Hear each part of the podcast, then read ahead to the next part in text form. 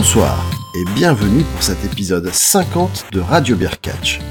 Épisode 50 donc anniversaire et pour fêter ça, on va faire un double épisode puisqu'on va vous parler à la fois de Forbidden Door et de Money in the Bank. Je suis Greg et avec moi ce soir, il y a Delphine. Et Quentin. voilà, on fait des gros bisous à Charlie et Wendy qui sont déjà en vacances. Ah, Vénard. Voilà. Euh, nous, euh, Greg, Delphine, ce sera, ce sera bientôt à la fin de la semaine. Et voilà, du coup, on, on, on fait le max pour enregistrer et être à jour dans les pay-per-view. surtout qu'on sera à peine revenu quand on aura enregistré un, un épisode. S'il y a des chances. C'est c'est quand, quand SummerSlam Le 30. Purée déjà. Eh Bah ouais, déjà, ouais, c'est super. euh, Oh là Ça là enchaîne. là là là, Ouais. faut, euh, 30 juillet. Et après. Oh. Et après, c'est Clash at the Castle, le 3 septembre. Alors pour, pour nos auditeurs, euh, Quentin euh, a l'air un peu au bout de sa vie, mais c'est parce qu'il est, euh, il est un peu malade. parce que là, tu, nous- tu nous parlais de ça avec un, un petit côté droupi. On se disait merde.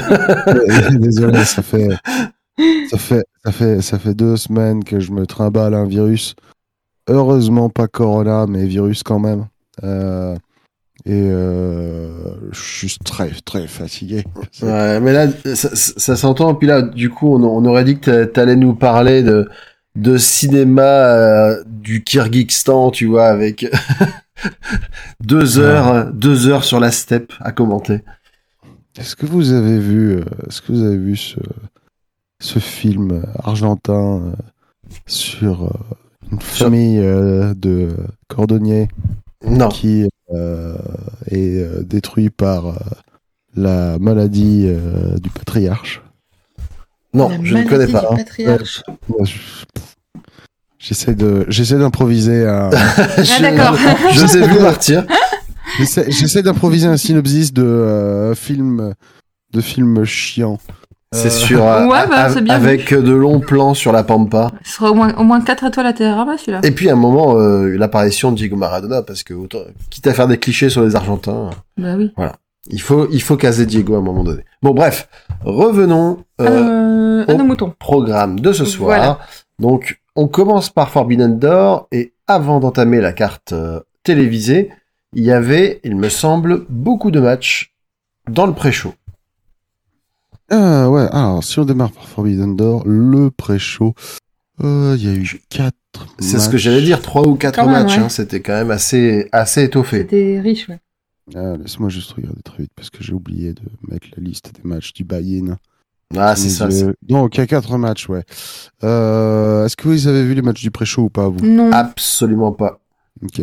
Alors, euh, on a eu euh, un match entre euh, l'équipe de Hiroki Goto et Yoshihashi de la New Japan contre euh, euh, QT Marshall et Aaron Solo. Match correct, pas fondamentalement transcendant, correct. Voilà. Suivi par un match entre Lance Archer contre Nick Komoroto de la Factory aussi.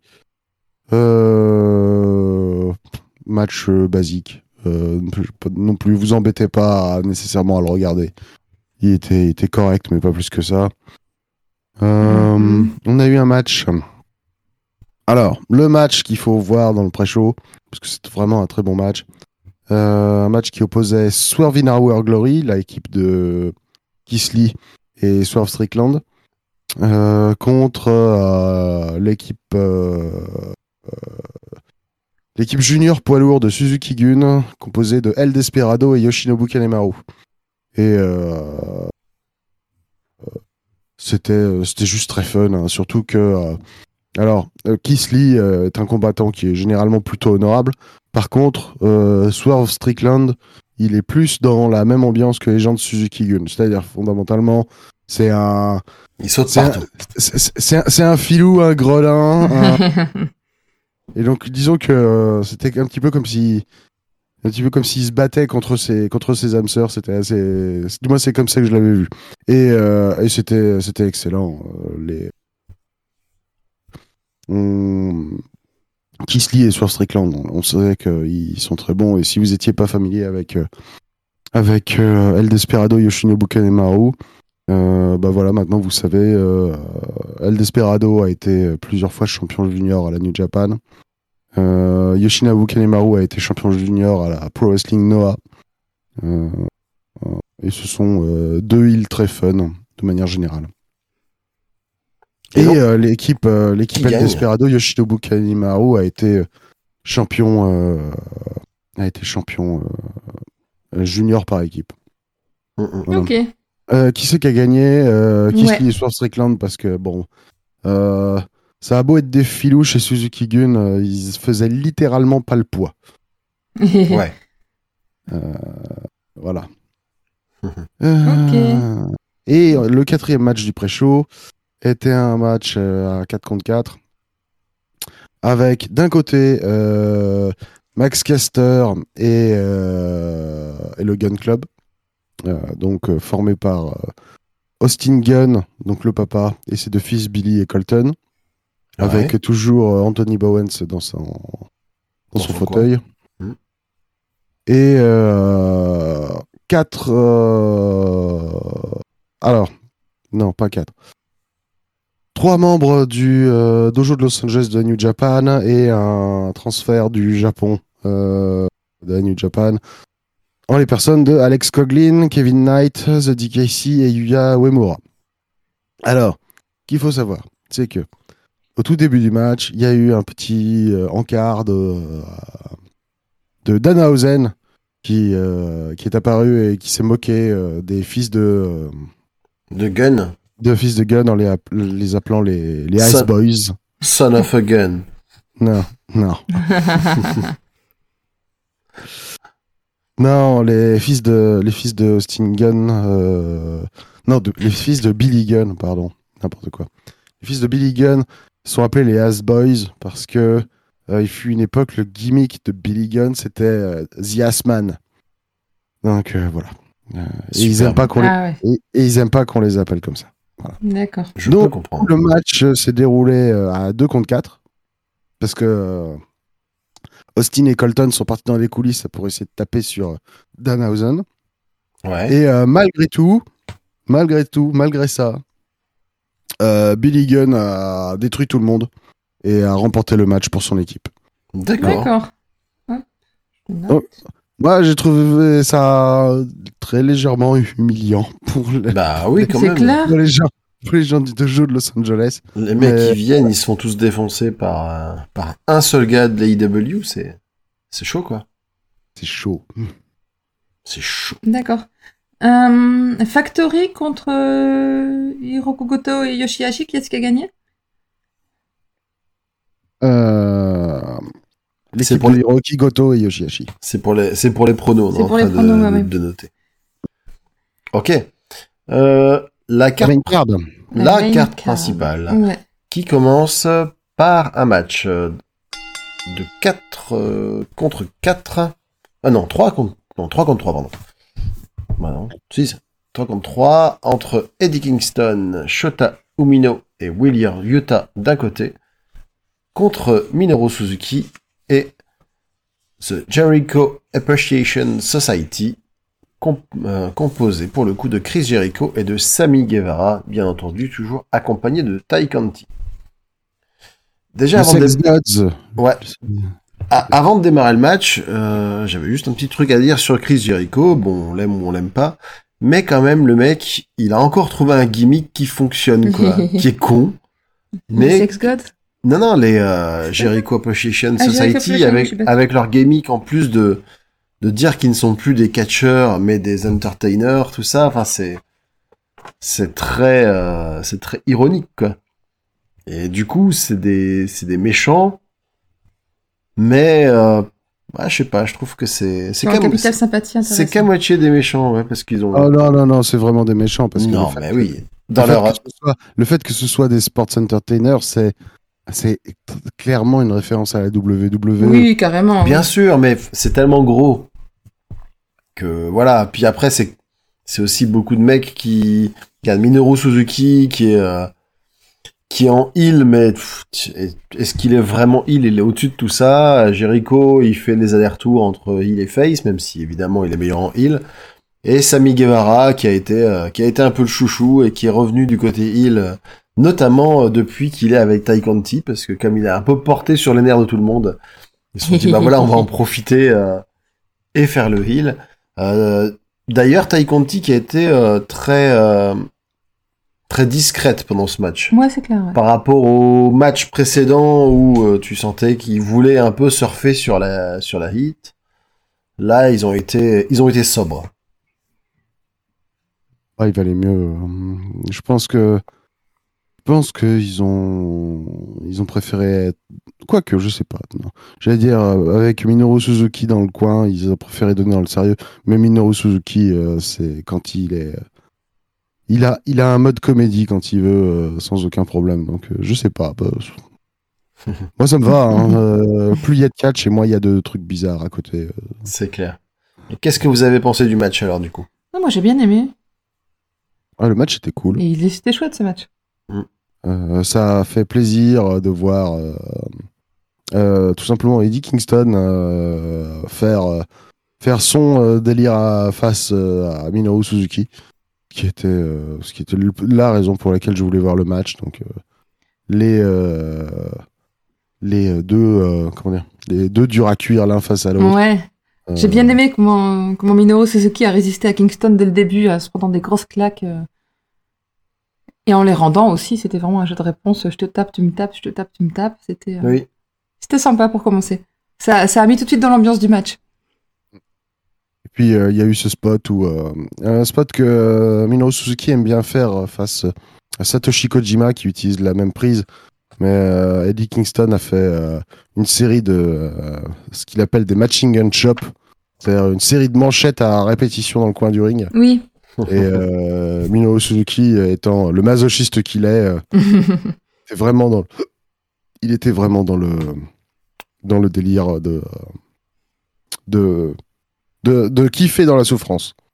Voilà. C'est un peu toujours euh, comme ça. Hein. Et toi, toi Delphine, euh, t'as as découvert Shota Umino et t'as bi- plutôt bien aimé ce qu'il faisait. Ah bah ouais, mais carrément. C'était quand je l'ai vu avec euh, un moment avec Chris Jericho où il se retrouve à sauter de la troisième corde et qui, enfin, qui, euh, Jericho a rentré la tête euh, juste au bon moment pour pas se casser la nuque. C'était, euh, Le métier. ouais, c'est Sa, ça. sa nuque, il a, il a intégré un détecteur de, de, de proximité du sol en fait. Et elle se rétracte automatiquement. C'est une option qu'ils font chez les catcheurs. D'accord, c'est bien. Ça évite de réduire ta durée de carrière de 10 ans quoi. D'accord. ça s'appelle l'entraînement. la, la tortue ninja. C'est ça. C'est ça, ouais.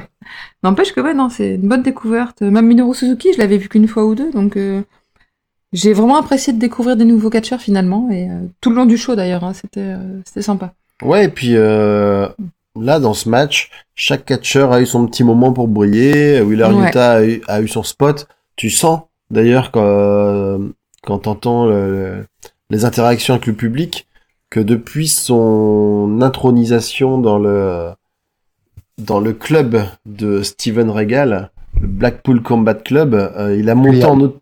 Hein? Oui, William. pardon, j'ai dit quoi? T'as dit Steven. ah bah oui, mais ça, je confonds. Enfin, je, c'est le même, mais je veux dire, c'est, je je, je choisirai jamais le bon nom. Ça, faut, faut se faire une raison. Comme, Comme avec euh, Brian Danielson. quoi. avec euh, Daniel Bryan, euh, Brian Danielson, c'est impossible pour moi. C'est, c'est au-dessus de mes capacités euh, mentales. Je, je Trop de concentration pour ça. Ouais. Et donc euh, Will Ariuta qui, qui était, euh, qui était bien chaud et qui a, qui a bien joué avec le public aussi. Euh, Sami Guevara qui a, qui a pas fait trop de spots suicidaires mais qui en a quand Ah non, même fait quand un même ou deux mal, beaux. Euh, mais voilà, le fait d'être 6, ça permet de, de diluer un peu sa prise de risque, ce qui est, ce qui est pas mal, quoi, pour tout le monde. Ah, Surtout pour sa durée de vie et sa durée de carrière. hein. C'est ça, C'est ça, ouais. c'est ça. Et du coup, est-ce qu'il y a d'autres spots que vous avez notés qui vous ont bien plu dans ce Hmm. match? Euh, Non. pas particulièrement. euh, Il y a eu beaucoup de trucs. hein. Ouais, c'est ça. De, ma- de manière générale, ça a été un, ça a été un, comment dire, un match, Un match qui- plein d'action. qui a, qui a été plein d'action. ouais. Avec euh, surtout comme enjeu, euh, euh, c'était euh, un énième prélude à Blood and Guts qui allait avoir lieu euh, euh, la semaine suivante à Dynamite, Mhm.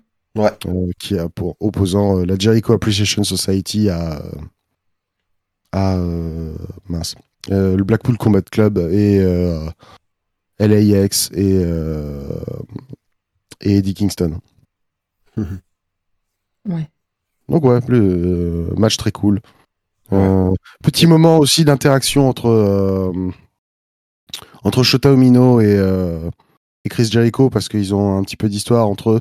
Parce que Shota Umino, à l'époque où il était jeune lion au dojo de la New Japan, euh, s'est fait euh, s'est fait détruire par euh, Chris Jericho et ça a été euh, euh, D'accord, ce moment, ouais. ce moment a eu un écho euh, dans la conclusion du match. Ah bah oui, d'accord. Ok, je comprends pourquoi. C'est pour ça que l'équipe de, que l'équipe de Chris Jericho s'acharnait sur Umino. Ouais. Donc c'est pour ça. Ok. Mais il s'est relevé à chaque fois. Il s'est quand même vachement souvent beaucoup relevé par rapport à- au nombre de coups qu'il s'est pris dans la tête. Puis euh, Très a- résistant. Puis euh, Omino à un moment a mis, euh, a mis euh, Chris Jericho dans un, dans un Boston Crab, qui, Mhm. est, qui est aussi le Walls of Jericho, mais le Boston Crab, c'est comment dire, dans le cycle de formation des catcheurs à la New Japan, quand tu es jeune lion, euh, au départ, le seul finisher auquel tu as le droit, c'est un Boston Crab. Euh, D'accord. donc euh, c'est c'est aussi assez emblématique. Euh, Mhm. euh, le Boston Crab a une place très importante dans les catcheurs de la New Japan. D'accord. Parce pour que autant- euh, achever quelqu'un avec un Boston Crab, en gros, c'est l'achever avec la prise la plus basique qui existe. Ah, ah, Ah d'accord. un petit côté euh, Un côté humiliation, quoi. C'est un Ouais. genre, comme- genre euh, c'est c'est presque pire que le petit paquet, c'est ça? Euh, oui, oui, ah oui, c'est pire que le petit paquet, oui, très clairement. Et du coup, le, le finisher, Un super coup de Jericho. bah oui, le... un Judas Effect sur euh, Umino justement et donc euh, Chris Jericho qui le couvre et pouf pouf pouf fini. Pouf, pouf, pouf, fini. Donc pour le coup, c'était un match sans enjeu particulier. Juste le plaisir. Euh, Voilà, enfin oui, le- juste le plaisir ou, ou, ou la détestation entre, Ou la les, douleur, t'as le choix. entre les factions. euh. En tout cas, c'était une, c'était une bonne, euh, une bonne mise en bouche parce que ça, ça a bien mis tout le monde dans le, dans le rythme du match, dans le rythme du pay-per-view, je trouve. Complètement, ouais. Est-ce que tu veux bien présenter le deuxième match? Moi? Bah toi. D'accord. Je sais pas ce qui est marqué. Bah oui, mais c'est. Non, c'est pas ce qui est marqué, c'est moi. Voilà. Moi qui- Voilà, comme t'étais bien comme t'étais- hein, comme t'étais en train de rendre l'âme. euh, Ah oui, d'accord, j'avais pas compris. En fait, c'est pour ça que je demande à Delphine. Merci Delphine, franchement. Sans pitié. Bah non, pourquoi j'aiderais Quentin? Non, c'est lui qui va présenter le match. Ok, il est en train de faire une quinte de tout mortel, mais c'est pas mon problème. Si vous, euh, si, euh, chers auditeurs, si vous vous demandez si pourquoi il y a des moments de pause bizarres, c'est parce que je suis en train de, Voilà. je suis en train de retourner mes poumons quelque part euh, C'est ça. dans- en arrière-plan. Euh, le match suivant était pour euh, deux titres. Euh, à la fois le titre par équipe IWGP et le titre par équipe Ring of Honor. Il opposait les champions Ring of Honor les personnes de FTR, les champions IWGP euh, avec l'équipe de The United Empire de The Great Okan et Jeff Cobb, et euh, l'équipe de Roppongi Vice constituée de Rocky Romero et Trent Beretta. Euh, Donc, un match par équipe en triple threat, c'est-à-dire qu'à tout moment, il y a que deux catcheurs qui sont légaux.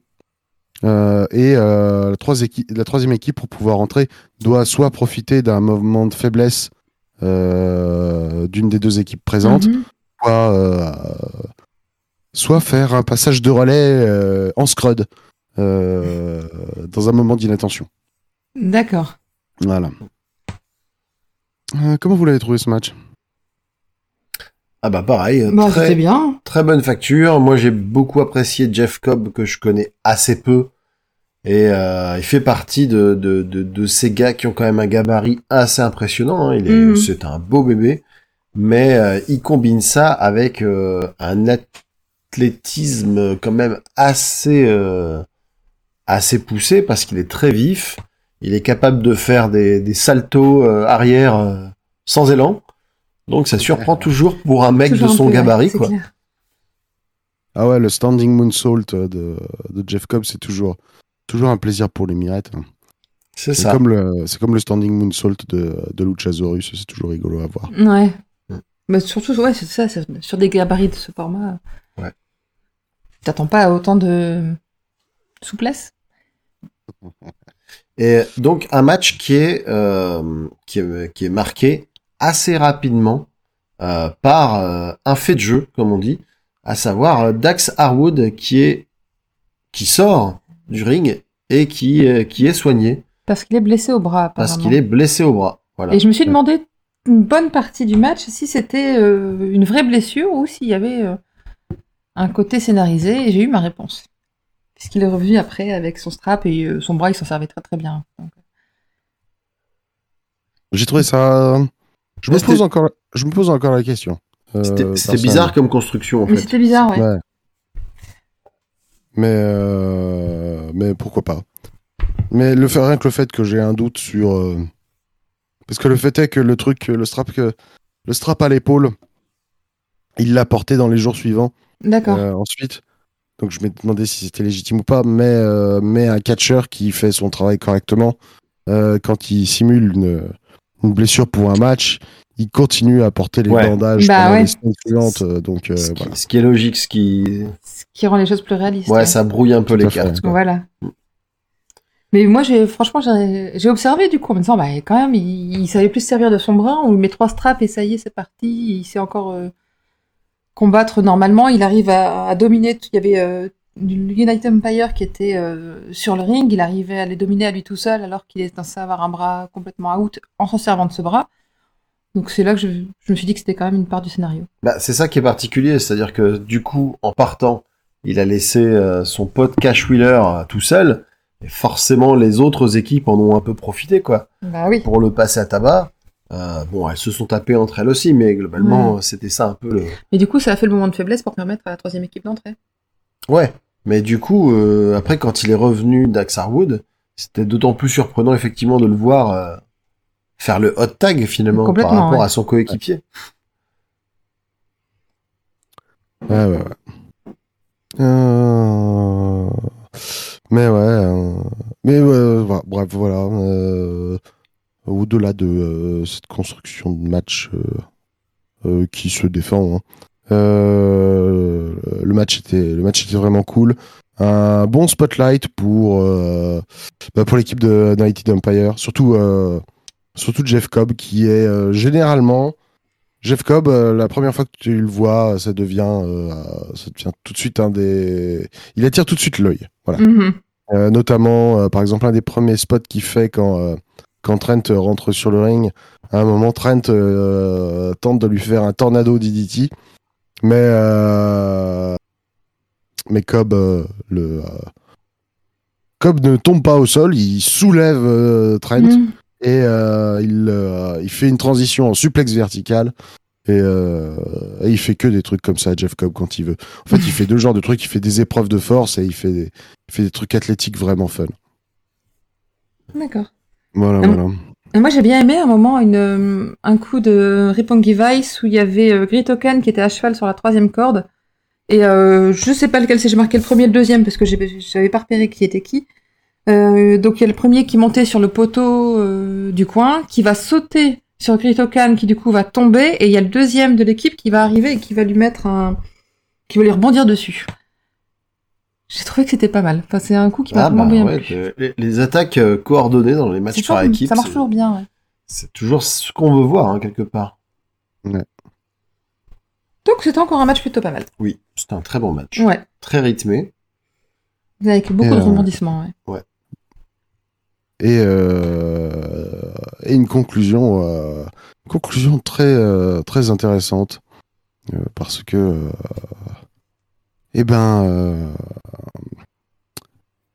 à la suite d'un. ah, comment est-ce qu'il s'appelle? J'oublie toujours. euh, Comment est-ce qu'il s'appelle le finisher de FTR Je ne sais pas. Il s'appelle le quelque chose express? Non, c'est Jurassic Express, c'est une équipe, c'est pas. un. Ouais, mais en fait, le truc, c'est que il y a 36 000 tag teams qui s'appellent. euh, qui s'appellent euh, Express quelque chose et qui ont leur finisher qui s'appelle Express aussi. Il y a Midnight Express, Rock'n'Roll Express, euh, et tout ce que tu veux Express. C'est d'ailleurs pour ça que le Jurassic Express s'appelle comme ça. Alors, c'est ce- le, Big Rig. ouais, il y a le Big Rig qui s'appelle aussi, qui s'appelait aussi Shatter Machine à la WWE et qu'ils Mm. appellent également le Good Night Express. Ah, bah voilà. Tu l'avais le Ouais, Express. c'était, il y avait, il y avait du Express. Mm. T'étais, dans le vrai. Et du coup, ben, FTR qui se retrouve avec une ceinture encore supplémentaire. Il y en- il y en avait Ouais. pas assez encore. Donc là, je crois que ils ont plus assez ni, ni de taille ni d'épaule pour porter toutes les ceintures qu'ils possèdent, quoi. Ça commence à faire beaucoup quand même. Ah bah là, je, pen- je, je pense que c'est réellement euh, inédit pour une équipe, quelle qu'elle soit, d'avoir autant de, de, de titres de fédérations différentes en même temps, quoi. Mhm. Ben, les, euh, les Bucks ont été euh, très bien décorés, mais, euh, mais la différence, c'est que FTR a été, euh, a été champion tag team à la WWE, ce que les, ce que les Bucks sont pas, quoi. Mhm. C'est la grosse différence, quoi. Ouais. Donc peut-être euh, que pour le, pour le principe, un jour les Bucks ils signeront à la WWE juste pour avoir, euh, La ceinture. Juste pour humilier les Usos en direct à la télévision et, euh, et puis voilà quoi. Après, faudrait que, faudrait qu'ils se dépêchent, hein, parce que les, les Young Bucks, même s'ils sont encore pour l'instant très vifs et tout, ils sont, Ils sont plus si jeunes. tout jeunes non plus, donc euh, Ouais. ils seront rattrapés un jour, hein. C'est pas parce que t'es tout cassé que tu peux pas gagner des titres de par équipe. hein. C'est vrai. Euh, surtout à la Mata- WWE Matardi, où, euh, Matardi les, euh, en est un bon exemple. voilà. Et puis euh, surtout à la WWE où les titres par équipe de toute façon euh, euh, ne veulent rien dire, à l'exception de.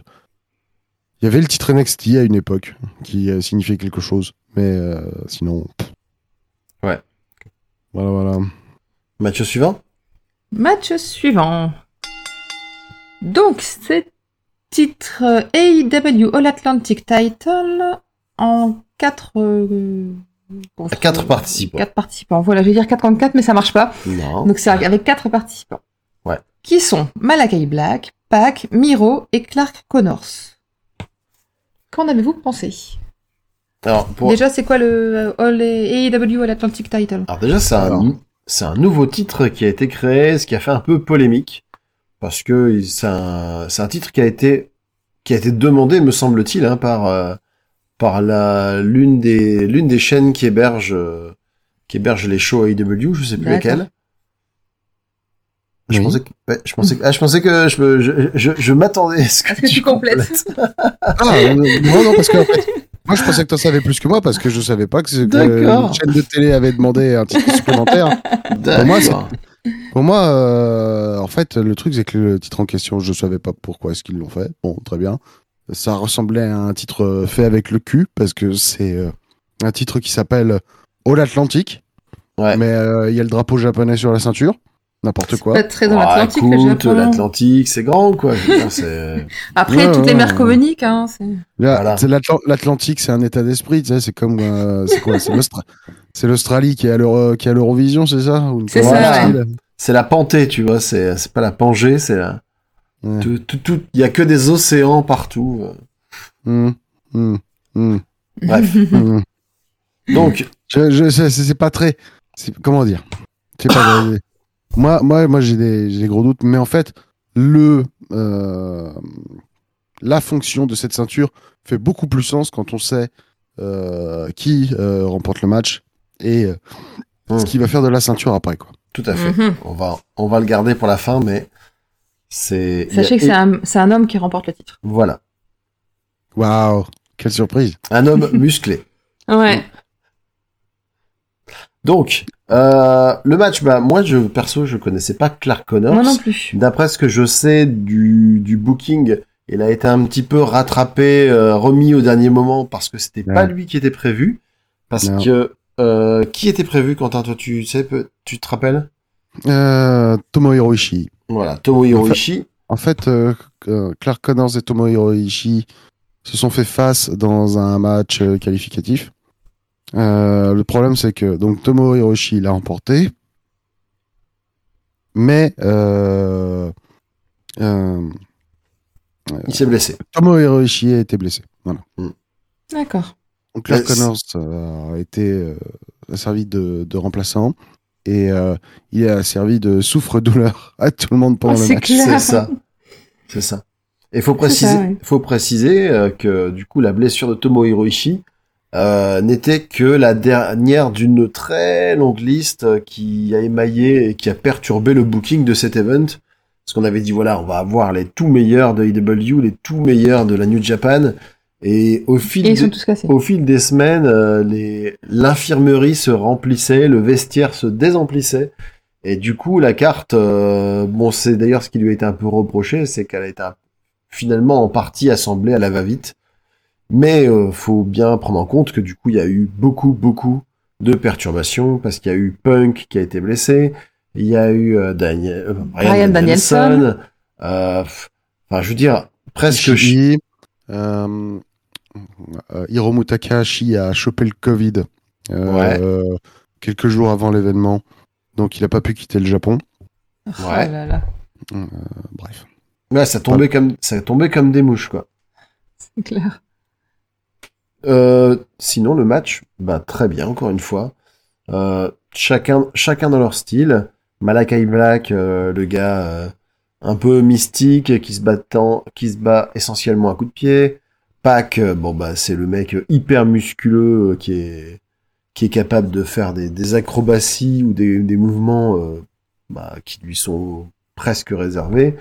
Miro, c'est la poésie, la fantaisie, la douceur. Hein, c'est de grosses ouais. des gros pieds, des coups de pied dans la face, des, des prises de soumission. Et puis bah du coup, effectivement, Clark Connors, euh, le petit dernier, ça faisait un peu le- l'erreur de casting parce que les, les trois autres se sont un peu essuyés sur le paillasson qu'il qu'il était. Quoi. Juste un peu. Euh, C'est très bizarre, Clark, Clark Connors. Bon, euh, effectivement, c'est le bouche-trou. Hein. Euh, il est pas du tout au même niveau que les autres. Euh, et surtout, euh, je me rappelle. Alors, je l'ai pas vu. Hein, je sais de l'information de, de deuxième main. Mais euh, euh, Clark Connors a participé au Best of Super Juniors, au tournoi Best of Super Juniors de cette année, et euh, apparemment a, a impressionné personne. Oui, ben, comme, euh, comme là, quoi. Ouais. Non, il a été correct, mais bon, Oui, mais par disons rapport à qu'il ceux qui était, face à lui, euh, il était pas du bon côté quoi. des coups qui étaient portés, quoi. C'est ça. Il était, Ah, il prend bien les coups, il n'y a était pas de doute. hein. plutôt au niveau de la réception. C'est ça. Mais globalement, ils étaient quand même tous en, en bonne forme, quoi. Oh, extrêmement, ouais. Ouais, ouais. C'était vraiment. Et euh, pas qu'a pris du muscle encore, non? Je, Euh, c'est je, difficile sais pas dire. si c'est, je sais pas si c'est possible que pour que Pac puisse prendre encore du muscle. Il y a plus de place, il y a plus de place. Il- tu, vois, je, je l'ai trouvé, mais. euh, tu vois que sa peau elle est tendue, on Mais dirait. c'est ça, ouais. Moi, je trouve des fois, il ressemble un petit peu à un, à un super Sai- un, un super Saiyan, tu vois. Mais en mode, euh, tu vois, quand il, quand il gonfle les pectoraux, et les Où ils ont des muscles sur des muscles, là. Oui, ou à la, à la fin, ils ont même du mal à bouger. Pourtant, lui, il arrive toujours à bouger. quoi. Ah, mais il bouge bien, même, ouais. Alors, quand même, on va. Parce que je regarde mes notes et effectivement, euh, on va rendre euh, à César ce qui revient à César. Euh, Clark Connors a eu un petit moment de gloire pendant ce match, Ouais. euh, pendant lequel il a eu l'occasion de euh, faire passer Miro à travers une table, en lui ben faisant ouais. un gros spire. Euh, puis après, il a eu, euh, il a eu, un- il a eu son moment avec euh, avec Pac et, euh, et Malakai euh, à l'intérieur Mhm. du ring euh, où ils ont échangé des coups à toute vitesse et c'était c'était très fun. Malheureusement, malheureusement, c'était, il était là pour être le dindon de la farce. Complètement.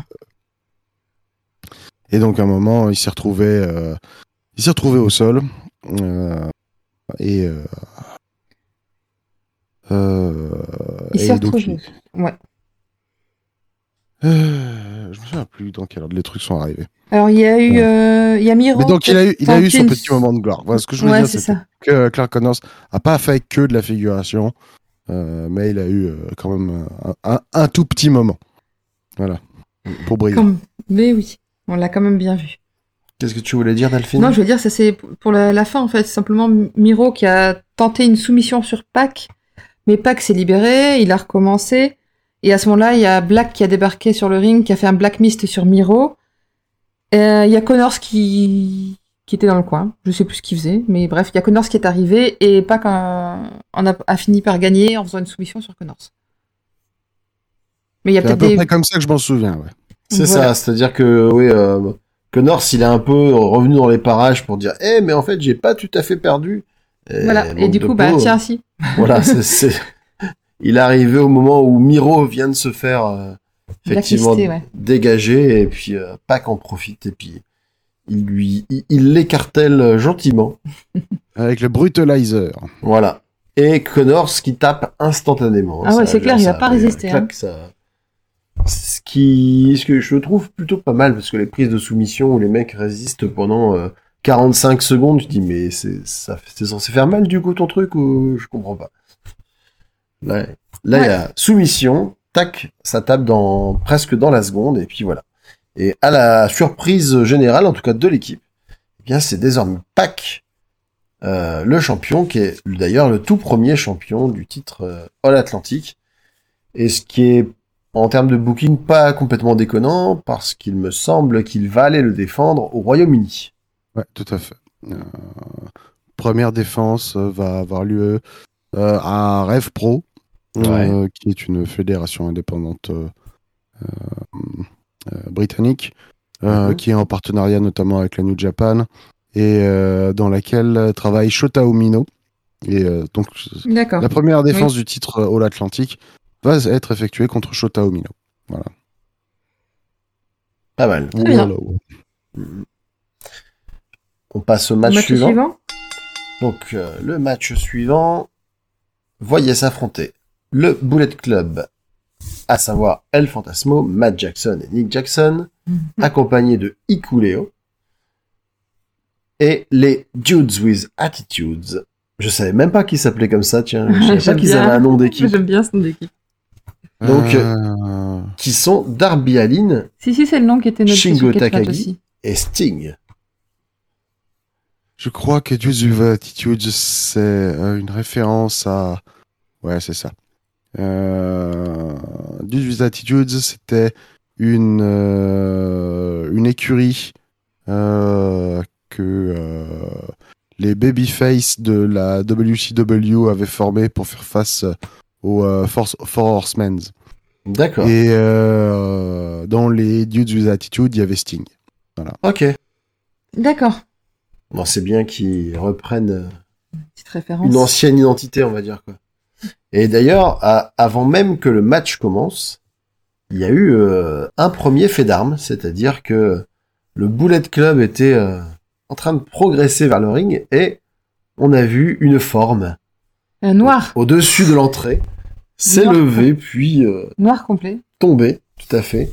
Et Et donc c'est, je, vais le dire comme je le pense, le vieux Sting, le gars qui, le gars qui, qui, qui, commence vraiment à avoir beaucoup beaucoup de bouteilles et qui prend encore plaisir à sauter quand même d'une estrade ou d'un ou d'un décor, ou truc comme ça. Il, il continue de vivre sa meilleure vie. Ah, ça a bien commencé, ouais. Euh, ouais, c'est, euh, c'était, c'était, c'était rigolo. Euh, et euh, Sting euh, a, pendant tout le long du match, euh, a conservé son gimmick de, euh, de vieux bidule indestructible. Oui, Euh, c'est ça. c'est clairement ça. hein. C'était très fun. Euh, le Bullet Club euh, a, Oh, je les aime bien. a, fait, euh, a fait son numéro de il insupportable. Ah Ils ont, ouais. ils ont Et, euh, cabotiné. J'ai- mis un cœur à côté. Ouais, ils ont cabotiné à fond, quoi. Et ça fait. Et en fait, j'avais jamais réfléchi parce que j'avais jamais vu El Fantasmo euh, bosser avec les Young Bucks. Parce Ouais. que euh, El Fantasmo a rejoint le Bullet Club après que les Bucks aient quitté la New Japan. Et, euh, et en fait, euh, les, le numéro de heal des Bucks est complètement Ça euh, marche bien, hein. raccord Voilà. avec euh, le numéro de Hill del Fantasmo quoi. Mais t'avais l'impression. Ah, ils, ils étaient, ensemble, quoi. Voilà, ils étaient pas- vraiment sur la même équipe. longueur d'onde. Complètement. Quand ils commencent à faire des petits signes, des petits pas de danse, euh, Ouais. façon un peu euh, matador raté euh, sur le ring ou des trucs comme ça, ou des croiser les jambes, les bras, enfin tu te dis. euh, Puis tous ces, tout- tout- tous ces moments où il prenait trois plombes à faire des saltos avant juste de faire des petites griffures sur le dos de Darby Mais ouais, j'ai pas, j'ai pas compris sur le coup le principe, quoi. C'est, euh, j'avance, je recule, j'avance, je recule, je fais trois Bah, ils saltos, chargent, je ils chargent leur, ils chargent leur attaque, tu sais. C'est, des voitures à friction. C'est exactement. C'est la triple attaque du chaboté se fait. Fait mal. hein. Monsieur le châle. Et euh, en fait, euh, c'est c'est- c'est- c'est- c'est- c'est presque un. C'est pre- c'est presque un scandale qu'ils aient pas euh, catché dans la même équipe euh, ensemble avant ça, quoi. Ah, mais c'est, c'est clair qu'il faut qu'il continue, quoi. C'est vrai que je pense que s'ils s'entendent aussi bien dans la vie qu'ils se sont entendus sur le ring, il, il y a moyen qu'ils soient, qu'ils deviennent déjà très potes s'ils ne le sont pas déjà. Ouais, c'est clair. Mais tu vois, j'ai, j'ai marqué ce sont des malades. Ah, tu dis ça parce que aussi il y a Ah oui, mais. Darby Allin, Darby Allin, mais il s'en est pris plein. qui a, qui a encore fait deux Il a trois fait paillasson et il a drop, fait. euh, à Ah l'intérieur ouais. du ring, à l'extérieur du ring. Il aime bien se jeter sans trop regarder. C'est ça, ouais. Et du coup, à côté de ça, euh, bah, Shingo Takagi, qui est euh, un de mes, euh, qui est dans mon top 5 des catcheurs actifs, euh, a fait presque office de figurant parce que il était euh, peut-être euh, le catcheur le moins, euh, comment dire, pas le moins impressionnant parce que bon, Shingo Takagi, c'est un espèce de boulet de canon en permanence. Mais le, disons que c'était le personnage le moins, Remarquable. le moins remarquable, ouais. Ah ouais, bah, les, les autres prenaient tellement de place, en fait. Ouais, mais, avait ouais, mais plus ce trop qu'il de- ce qu'il faisait, à chaque fois qu'il revenait, ça rajoutait un petit coup de rythme, quoi. Parce qu'à à chaque intervention, il a apporté. euh, Ah bah quand il était le quand il était le hot tag, euh, Ouais. tu savais que le Bullet Club allait en prendre plein sa gueule. C'est ça. Il mettait beaucoup d'intensité, mettait beaucoup de rythme. C'était plutôt plaisant à voir. Donc même si c'est pas celui qui a eu les plus gros spots, ce qu'il a fait, il a vraiment bien fait, quoi. C'est clair. Et puis tu parlais de Sting aussi, et bah pareil, à un moment euh, quand même quand Quand il attrape les Quand quand ils se mettent à 3 sur lui, Ah oui, euh, ça commence à être compliqué. Et à un moment, il y a donc les, les Bucks qui profitent du momentum pour le bloquer, pour le prendre chacun euh, d'un côté pour essayer de lui mettre un, un, un coup de genou en stéréo. Et euh, à ce moment-là, Sting s'abaisse, ce qui fait que les Bucks se, Se frappent mutuellement. Et après, il les chope euh, en faisant une espèce de double DDT. Enfin, Ouais, il arrive toujours à s'en sortir, quoi. Puis il est même un peu... Il a fait un peu de... Un très léger point de comédie en attrapant un moment Fantasmo par les tétons et en lui faisant faire Ouais. un, Ah, un petit tour du oui. ring. C'est vrai, j'ai trouvé ça rigolo. Je- Moi, ça m'a, fait- ça m'a bien fait rire. Venant de Sting, le, le gars qui est au visage imperturbable, qui, Oui, je pense qu'il il sourit jamais. bah ça ferait flippant. Ah, le truc c'est que c'est c'est c'est Parce c'est que un- c'est mieux pour tout le monde. c'est c'est une revanche parce que la torsion des tétons c'est euh, c'est alors c'est bizarre à dire pour un catcheur hein, mais c'est une de ses signatures euh, El Fantasmo la torsion des tétons. Et euh, il attend effectivement plus tôt dans le match il a essayé de le faire sur Sting et Sting il a fait mais qu'est-ce que tu essayes de faire tu vois? Ça faisait un petit peu comme quand euh, Danhausen essayait de, de maudire Hook. Hook qui regarde, regardait d'un air un peu dubitatif et Hmm, c'est quoi ton délire? Hmm, Je comprends pas. De- t'essaies de faire quoi là Quoi je, je comprends pas. C'est ça, ouais. Alors, si on parlait de la fin du match, Allez-y. Euh, Alors, euh, si je ne me trompe pas, la fin du match c'est, euh, a commencé par euh, Sting, justement, qui a fait une torsion des tétons à El Fantasmo, oui, a profité d'une distraction de l'arbitre pour lui mettre un coup de pied dans les couilles, Mhm. Euh, et a passé le relais à Shingo, qui Ouais. euh, s'est juste complètement lâché sur El Fantasmo D'abord avec les coudes, euh, ouais. ouais. Et après avec pour, les poings. euh, pour finir sur euh, le finisher de euh, Shingo Takagi, qui est euh, The Last of the Dragon, qui est euh, euh, un porté sur les épaules, qui, euh, qui finit en une espèce de driver, euh, Mhm. euh, qui finit en une variation de pile driver en gros. pour, Ouais. être, pour faire simple. C'est c'est difficile à décrire euh, verbalement euh, la forme que ça, a, mais l'effet Ouais, est là, quoi. C'est ce que j'allais dire. Je trouve que c'est un finisher plutôt plaisant à voir. Tu vois qu'il y a de la manipulation euh, de l'adversaire. Et puis, euh, le dernier mouvement, il est, il le porte pas à moitié, quoi. Donc, euh, ça, c'est C'est une un- prise à impact. C'est un truc, c'est un truc euh, un peu voisin du One Winged Angel, euh, avec euh, un setup un peu différent, tu vois. Ouais. Tout à fait. Match suivant? Match suivant pour le titre mondial féminin d'AEW.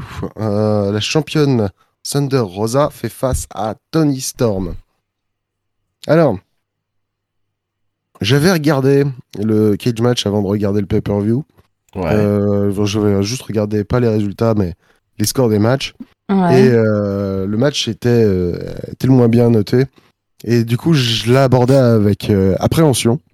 Ouais. Et euh, fondamentalement, euh, être le match le moins bon d'une carte où euh, de toute façon tous les matchs sont très bons, ben, euh, c'est pas c'est pas bien grave. hein. Euh, moi, j'ai beaucoup aimé ce match. Euh, le seul reproche que j'ai à lui faire, c'est peut-être que euh, Tony Storm a pas eu euh, beaucoup l'offensive pendant le match. Mais sinon, c'était un match qui était vraiment, euh, euh, qui était vraiment intense et, euh, et physique, quoi. Elles se sont mis des, elles se sont mis des nions et c'était très fun. Je sais pas comment vous l'avez trouvé vous le match. Bah, moi, je l'ai vécu un peu différemment, mais peut-être parce que euh, avant, il y avait eu le match justement avec euh, avec Darby Allin, avec euh, Shingo Takagi, tout ça, avec beaucoup d'impact, avec beaucoup de vitesse. J'ai trouvé que le, le rythme et le rendu de ce match-là en pâtissaient. Et, Ouais. et du coup, du coup, c'est vrai que les mouvements qu'elle faisait étaient bien faits, mais euh, Je mais ça manquait, il manquait d'un truc en fait. Ouais, J'ai- décroché moi pendant ça match rendait pas pareil, en fait. pas ça rendait pas pareil. Et pourtant, tu, tu voyais qu'elles y mettaient du cœur et que et qu'elles essayaient d'être assez euh, assez fluides, ce qu'elles ont réussi. Mais euh, mais je sais pas. Euh, je- Il y a eu il y a eu beaucoup de beaucoup d'intensité avant, et ce qui fait que là, c'était un peu pour moi le, le creux. Oui, c'est ça. Je suis, moi, je suis d'accord avec toi. J'ai vraiment pas, euh, j'ai pas réussi à accrocher dans le match et du coup, j'avoue, je l'ai pas suivi vraiment en fait. Par contre, ça fait juste plaisir quand même de voir Tony Storm qui on voit qu'elle est qu'elle est mieux que qu'un peu avant son départ de la WWE. Dans sa Mhm. manière de bouger, dans ses expressions faciales. Euh, bah après, je suis pas dans sa tête non plus. hein, Peut-être que je raconte des conneries, mais on, j'avais vraiment l'impression qu'elle était euh, un peu libérée d'un poids, et ça, ça, ça fait plaisir. Ah bah ouais, donc euh, ouais, Tony Storm sans, sans les... Comment est-ce qu'on appelle ça? Sans les poids euh, attachés, euh, attachés au poignet et aux chevilles, quoi. Ouais. Euh, c'est comme d'habitude. hein. Euh, quand, euh, quand les catcheurs ont plus de liberté, plus de liberté d'expression par rapport, euh, par rapport au style WWE, ça donne tout de suite des choses plus intéressantes, quoi. Mhm. Il n'empêche que euh, Tony Storm est une adepte de, euh, de ce qu'on appelle l'attaque de, l'attaque de hanche, euh, qui est, euh, qui est euh, un- juste un, un coup de cul. Hein. Et euh, généralement, je suis très peu convaincu par les coups de cul au catch que je que j'ai tendance à mettre euh, euh, dans la catégorie euh, des attaques de catch comique.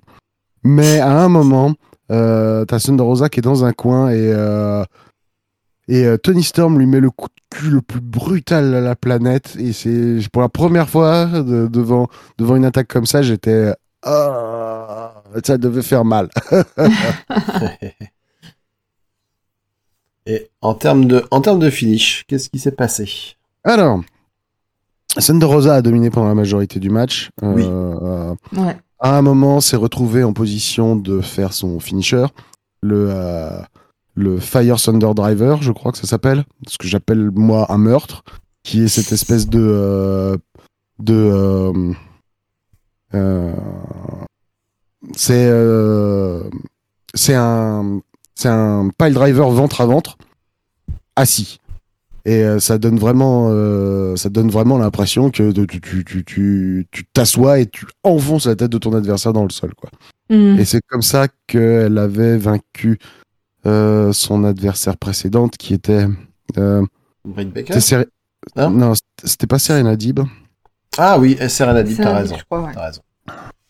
Et euh, mais Tony Storm a, ça a pas tenu jusqu'à 3. Euh, donc ce que euh, ce que euh, Thunder Rosa était obligé de faire, c'est de porter le finisher de euh, Dustin Rhodes euh, sur Tony Storm pour gagner le match. Euh, alors le finisher de Dustin, j'avais noté le nom, euh, le Final Reckoning, voilà qui est euh, une variante de, net, de, de neckbreaker où euh, en gros euh, euh, tu prends euh, tu prends le, la nuque de ton adversaire sous ton bras et tu euh, et tu fais un demi-tour voilà Simple, efficace. simple et efficace c'est clair.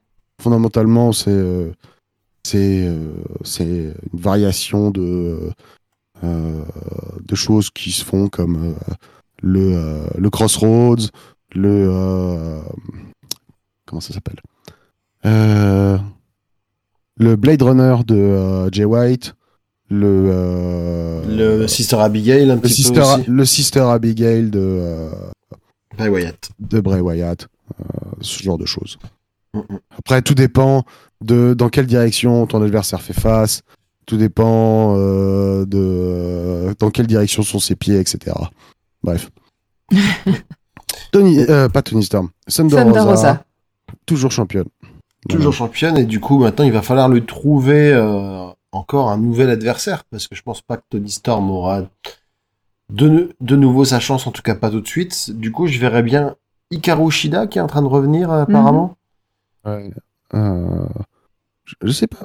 Elle, elle va revenir Hikaru Shida, j'ai pas trop suivi son actualité. Il, me derniers temps. sem- il me semblait qu'elle était sur le retour, ouais. Ok. Ok. Bah, ce, ce- écoute. ce serait bien. Euh, ce serait, ce serait intéressant parce que ça fait un bout. Elles ont, elles se sont fait face, Thunder Rosa et Hikaru Shida. Je ne pense pas. Je Ah. ne pense pas. Je pense que Sanda Rosa est arrivée quand euh, Shida était déjà semble, ouais. absente. Mais je peux me tromper.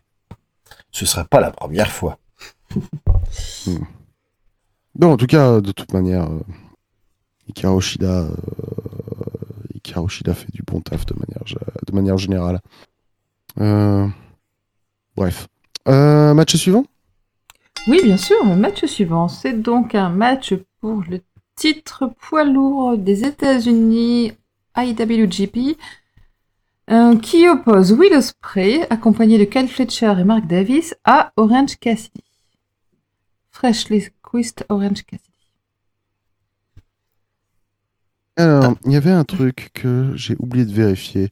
Parce que le problème, c'est que le titre IWGP US, euh, Qui est un titre japonais comme son nom ne l'indique Ouais. pas. Oui, c'est ça, oui.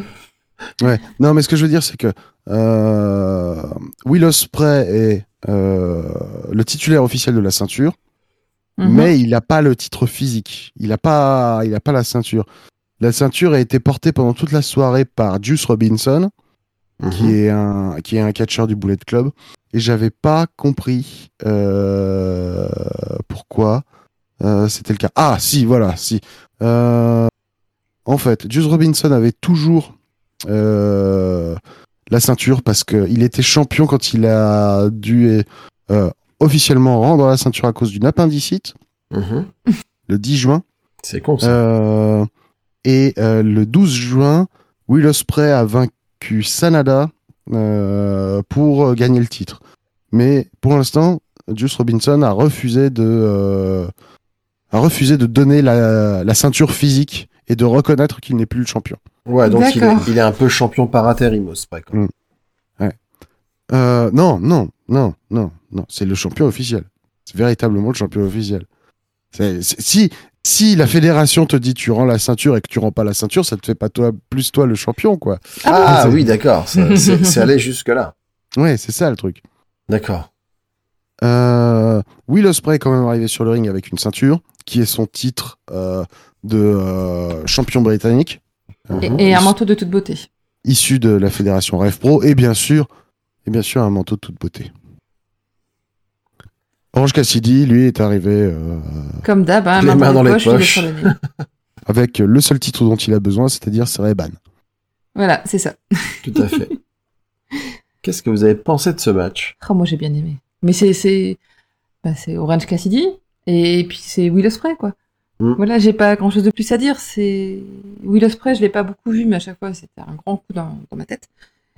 Et euh, Orange Cassidy, j'aime bien à chaque fois que je le vois.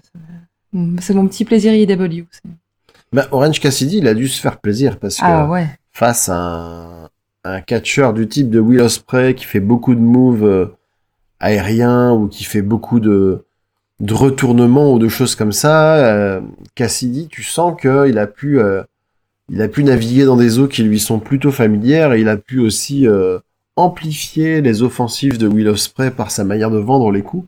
Enfin, je trouvais que les deux fonctionnaient vraiment très bien ensemble. Il y avait une très bonne dynamique dans le match. C'était. J'ai pas, pas réussi à prendre trop de notes parce que il y avait toujours de l'action. Mm. Et donc, si je prenais le temps de noter des choses, je loupais des trucs qui se passaient sur le ring. Bah, il y a eu, il y a eu beaucoup, beaucoup de tombées. hein. Oui, Pour le coup, euh, beaucoup de, beaucoup de comptes à deux et demi, deux trois quarts. euh, des deux côtés d'ailleurs. Moi, j'étais assez surpris de voir que Orange Cassidy, il a quand même eu, euh, même si c'était parfois en contre, euh, il a quand même euh, réussi à tenir la dragée haute à Will Ospreay. bah. Même s'ils ont joué sur le fait que euh, y avait ses mains dans ses poches, même si à un moment Will Ospreay lui a mis les mains dans les poches. Voilà, lui a mis les mains dans les poches et ressortant la main a fait un doigt d'honneur. les mains caméra. de Will Ospreay dans les poches de Orange Cassidy. Tout à fait.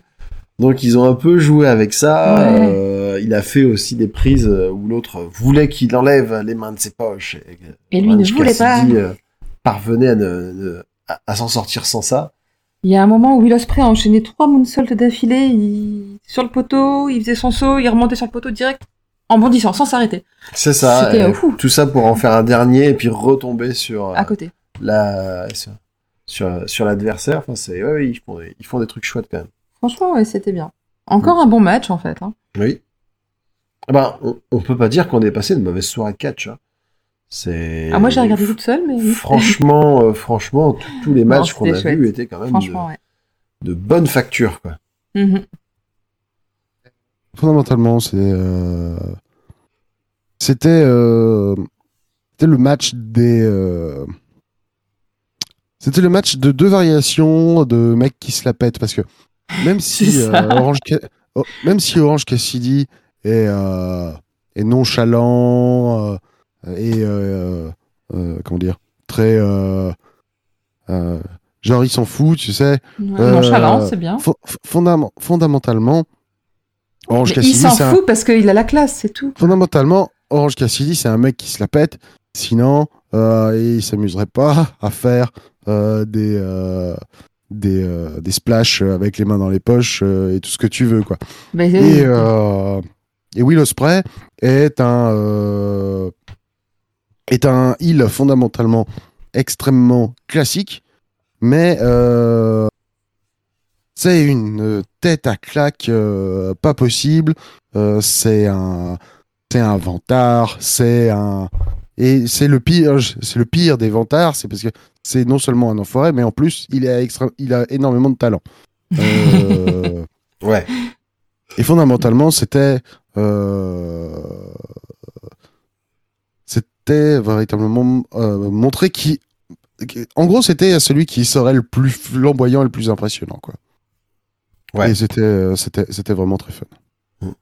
Oui, c'est clair. et- et du coup, qui a été le plus flamboyant et impressionnant? Euh, bah, euh, Orange Cassidy, malheureusement, il a perdu. Ouais. Mais on va pas dire que c'était pas mérité pour Will Ospreay la victoire non plus. Quoi. Bah, et on peut pas dire que ce, Et que soit ça aurait pas été volé vraiment si une surprise en termes de booking dans la mesure où Osprey est quand même l'une des têtes d'affiche de la New. Japan. Orange Cassidy, même s'il a une cote de popularité importante en termes de booking, il est, euh, il est pas champion, il est rien quoi. Donc c'est un personnage, euh, mais c'est pas non plus un grand champion de l'AEW. Donc moi j'aurais été vraiment très surpris de voir Orange Cassidy s'imposer ce soir. Ah non, non, non, c'est tout simplement. C'était tout simplement pas possible. Euh, oui, oui, oui, oui, le spray est... Oui, le spray est, comme tu l'as dit, Greg, c'est une tête d'affiche. Donc c'est pas, pas possible de, le faire, faire perdre par, euh, par Orange Cassidy, quoi. Donc euh, le finish a été au final relativement simple. Que Will Ospreay euh, maintenant fait énormément de, fait comment dire, beaucoup moins de de voltige qu'avant parce qu'il a pris beaucoup plus de masse ces trois dernières années. Euh, et donc son finish, euh, c'est euh, c'est effectué par une combinaison de ce qui s'appelle Hidden Blade, qui est euh, ce coup de coude à l'arrière de la nuque, ce coup de coude glissé à l'arrière de, de la nuque, suivi par le Stormbreaker, qui est un... Oh, purée, comment est-ce qu'on peut décrire le Stormbreaker de Will Ospreay? Will Ospreay porte le mec sur ses épaules, sur le, le mec est sur le dos, sur euh, son épaule gauche, et euh, il lui fait faire euh, une vrille à 360 degrés euh, en lui faisant tomber dans sur le sol. Quelque chose. Je sais pas trop comment décrire le truc. voilà. Toujours est-il que donc, donc Will Ospreay l'emporte. Euh, et euh, s'ensuit euh, ben une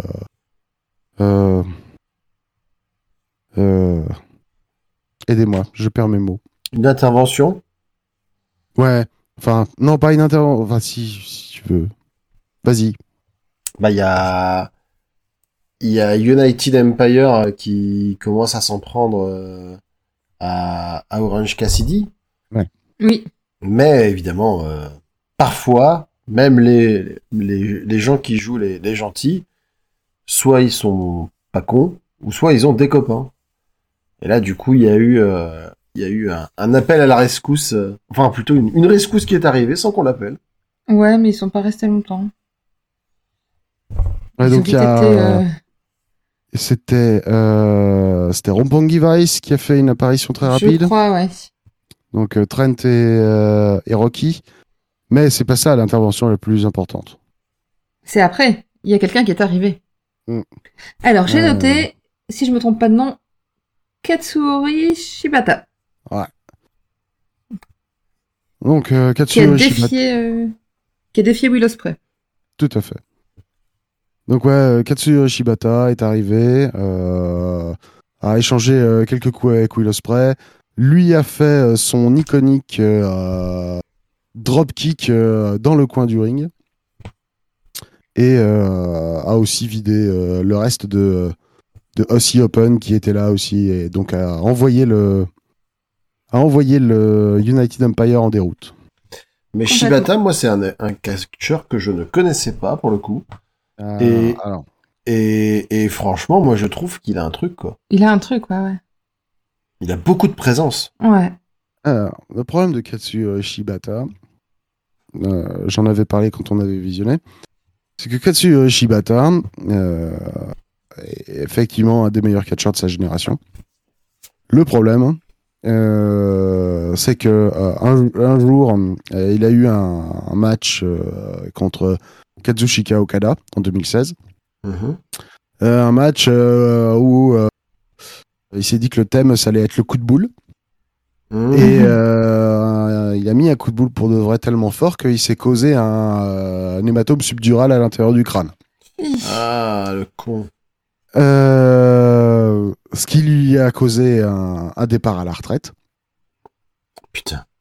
Euh, c'est violent, quoi. Euh, Shibata a ensuite passé les années suivantes à donc déjà se, se remettre, euh, prendre en main le dojo de Los Angeles de la New Japan. Ouais. où il a entraîné les, les recrues du coin. Et ce n'est que euh, depuis euh, le début de cette année que Shibata a refait. Non, non, non, euh, c'était de l'année dernière que Shibata a refait quelques matchs avec des règles très restrictive. C'est-à-dire que Ouais. c'était fondamentalement, en théorie, en théorie, ça devait être des matchs sans frappe. C'est-à-dire qu'il a fait un premier match avec Will Ospreay, qui était un pur match de, de grappling, Ouais. et il devait faire un match à Wrestle Kingdom qui devait être aussi un pur match de grappling, sauf que en cours de match, il a fait euh, non de la merde. euh, on va faire un vrai match de catch et puis et puis merde. Euh, contre probablement sans avoir euh, demandé à la direction avant, mais bon, le match était en route. Ouais. Euh, Ouais. show, must, show show must go on. Difficile de n'intervenir à ce niveau-là. Voilà.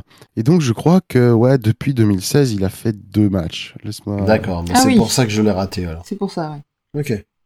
Mais euh, ouais, il a énormément de présence. Euh, beaucoup de gens considèrent que le fameux match où il a manqué de se tuer euh, Okada contre euh, Shibata est euh, un des tout meilleurs matchs de catch qu'ils aient jamais vu. Ouais. Euh, donc voilà quoi.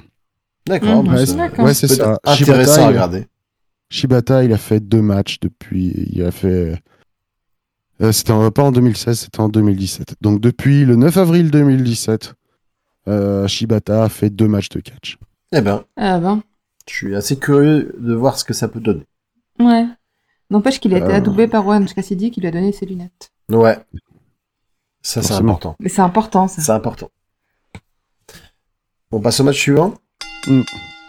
Alors, le match suivant. Opposé. Zack Saber Jr. dans un match technique contre un opposant mystère. C'est-à-dire que le match rêvé, le match que tout le monde voulait voir, c'était Zack Saber Jr. contre Daniel Bryan. Sauf que, Ryan Danielson. voilà. Je t'ai dit que j'y arriverai jamais.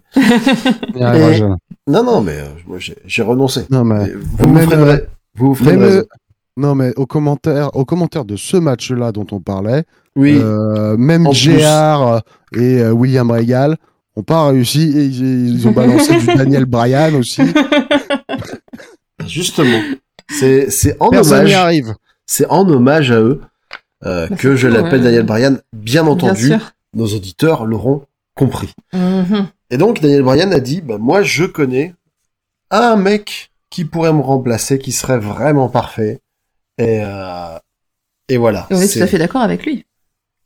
Voilà, il y a eu un petit suspense, il y avait de grosses suspicions qui étaient justifiées pour le coup, car on a vu apparaître Claudio Castagnoli, à savoir Cesaro. l'ex-Cesaro de la WWE. Il a eu une sacrée ovation. en ce moment. Voilà, il a eu une sacrée ovation, ça fait plaisir de voir qu'il a une pop qui le mérite bien. Euh, c'est du coup le nouveau membre de l'AEW. A priori, c'était... euh, il y a eu des petits échos suite à son apparition qui disaient que malgré tout, la WWE avait fait une offre euh, pas, un- pas inintéressante du tout au niveau financier et que tous les mecs de la WWE s'attendaient à le voir re-signer Mhm. et que donc là, euh, le voir débarquer ici, c'est soit que Tony Khan s'est aligné, ou soit que même si c'est pas tout à fait aligné, Claudio a décidé que bon, il a déjà passé 40 ans, s'il veut vraiment avoir un run euh, avec un petit peu de, de hype derrière lui, c'est pas la WWE qu'il l'aura, et donc peut-être qu'il est là pour ça, et en plus en intégrant le, le Blackpool Combat Club, il y a quand même des chances de, de briller. Quoi. Tout à fait. Puis euh, même, euh, alors je sais pas euh, si, que- quels sont les plans qu'il a, mais euh, euh, Claudio, il pourrait faire une Cody, hein. c'est-à-dire que Et revenir après. euh, élever, élever, son, élever son profil à l'AEW parce que c'est à l'AEW qui lui laisseront, de- qui lui donneront l'occasion d'élever son profil Ouais. et, euh, et peut-être éventuellement revenir à la WWE. Je sais pas quelles sont ses ambitions. Par la grande porte. Ouais, ouais, si, ça se pourrait. hein. Mais Maintenant que Cody a fait ça, c'est une possibilité pour plein de gens. hein. c'est ça. Oui, c'est sûr. Mm. Mais c'est pas plus mal parce que ça, ça ouvre un peu le jeu des, de la circulation des catcheurs d'une Oui. Puis- fédération à l'autre. Ça peut donner des choses intéressantes. Et puis on a vu maintenant que ça pouvait aller dans les deux sens avec Cody, donc euh, voilà, Ouais. c'est bien. C'est c'est une normalisation, on va dire, des rapports hein, et des transferts entre entre divisions. C'est bien que soit- se passe comme ça. Pour en revenir au match, euh, ben, le match a failli euh, durer euh, 10 secondes parce que à peine euh, démarré, Claudio a fait, euh, je crois qu'il a fait un Gottstein Neutralizer, c'est ça directement Ouais, Tout à Donc fait. euh, sur euh, sur Zack Saber et ça a fait presque 3. Donc euh, Ça a commencé fort. ouais, ça a commencé très rapidement et après le match s'est mis en place avec euh, des échanges de coups dans leur euh, j'ai envie de dire dans leur style respectif. Euh, je dis ça parce que à la fin du match, euh, Zack Saber se plaindra euh, de ne pas avoir eu un, un, un vrai match technique comme il l'avait souhaité. Donc, Mm. Voilà pour la petite histoire. Parce que effectivement, c'est vrai que Claudio, il a fait ce qu'on lui connaît en tant que Cesaro, c'est-à-dire principalement des moves à impact, des moves impressionnants. Mhm. Il a fait quelques transitions ou des choses comme ça, mais c'était quand même plus euh, Zack Saber Jr. qui était à l'initiative de, de ce genre de mouvement. Ah ouais, euh, Claudio, est, euh, Claudio était encore en mode. euh, C'est pas que Claudio est pas capable d'être euh, un catcheur très technique. C'est juste que euh, maintenant c'est essentiellement un power wrestler, un power wrestler avec euh, un, panel d'offensive euh, très large et euh, tous les catcheurs qui ont travaillé avec lui ont, tendance à dire que techniquement c'est un des mecs les plus impeccables qui existent. Mais effectivement, toute la partie jeu de soumission et de transition dans, des soumissions était, menée par, par Zack Sabre Jr. Ouais. Du Euh, Du coup, ouais. du coup, c'était un match qui était bien, euh, mais c'était pas, euh, c'était pas le meilleur match. Mais au-delà du fait que ça fait toujours plaisir de voir Zack Sabre Jr. et que ça fait plaisir également de voir Cesaro, Ouais. quelque part, euh, la fusion des deux, c'était un match. euh, voilà, il y avait, il y avait pas vraiment de mélange de style, quoi. Euh, même si, oui, Claudio, euh, malgré son hiatus de plusieurs mois, il est revenu bien en forme hein, quand Ouais, tu c'est clair. quand tu le vois jeter son adversaire et puis euh, se lancer et faire un, un, euh, European Uppercut euh, comme ça euh, dans le mouvement en fonçant sur l'adversaire, il y allait pas à moitié quoi. Tout à fait. Bon, ouais. Et j'ai été, j'ai été, j'ai été étonné de, euh, de la conclusion du match. Mhm. Euh, parce que euh, bah, de la même manière que euh, que euh, Will Ospreay face Orange Cassidy, c'était un headliner contre euh, euh, c'était un headliner contre un mid Carter. Ouais.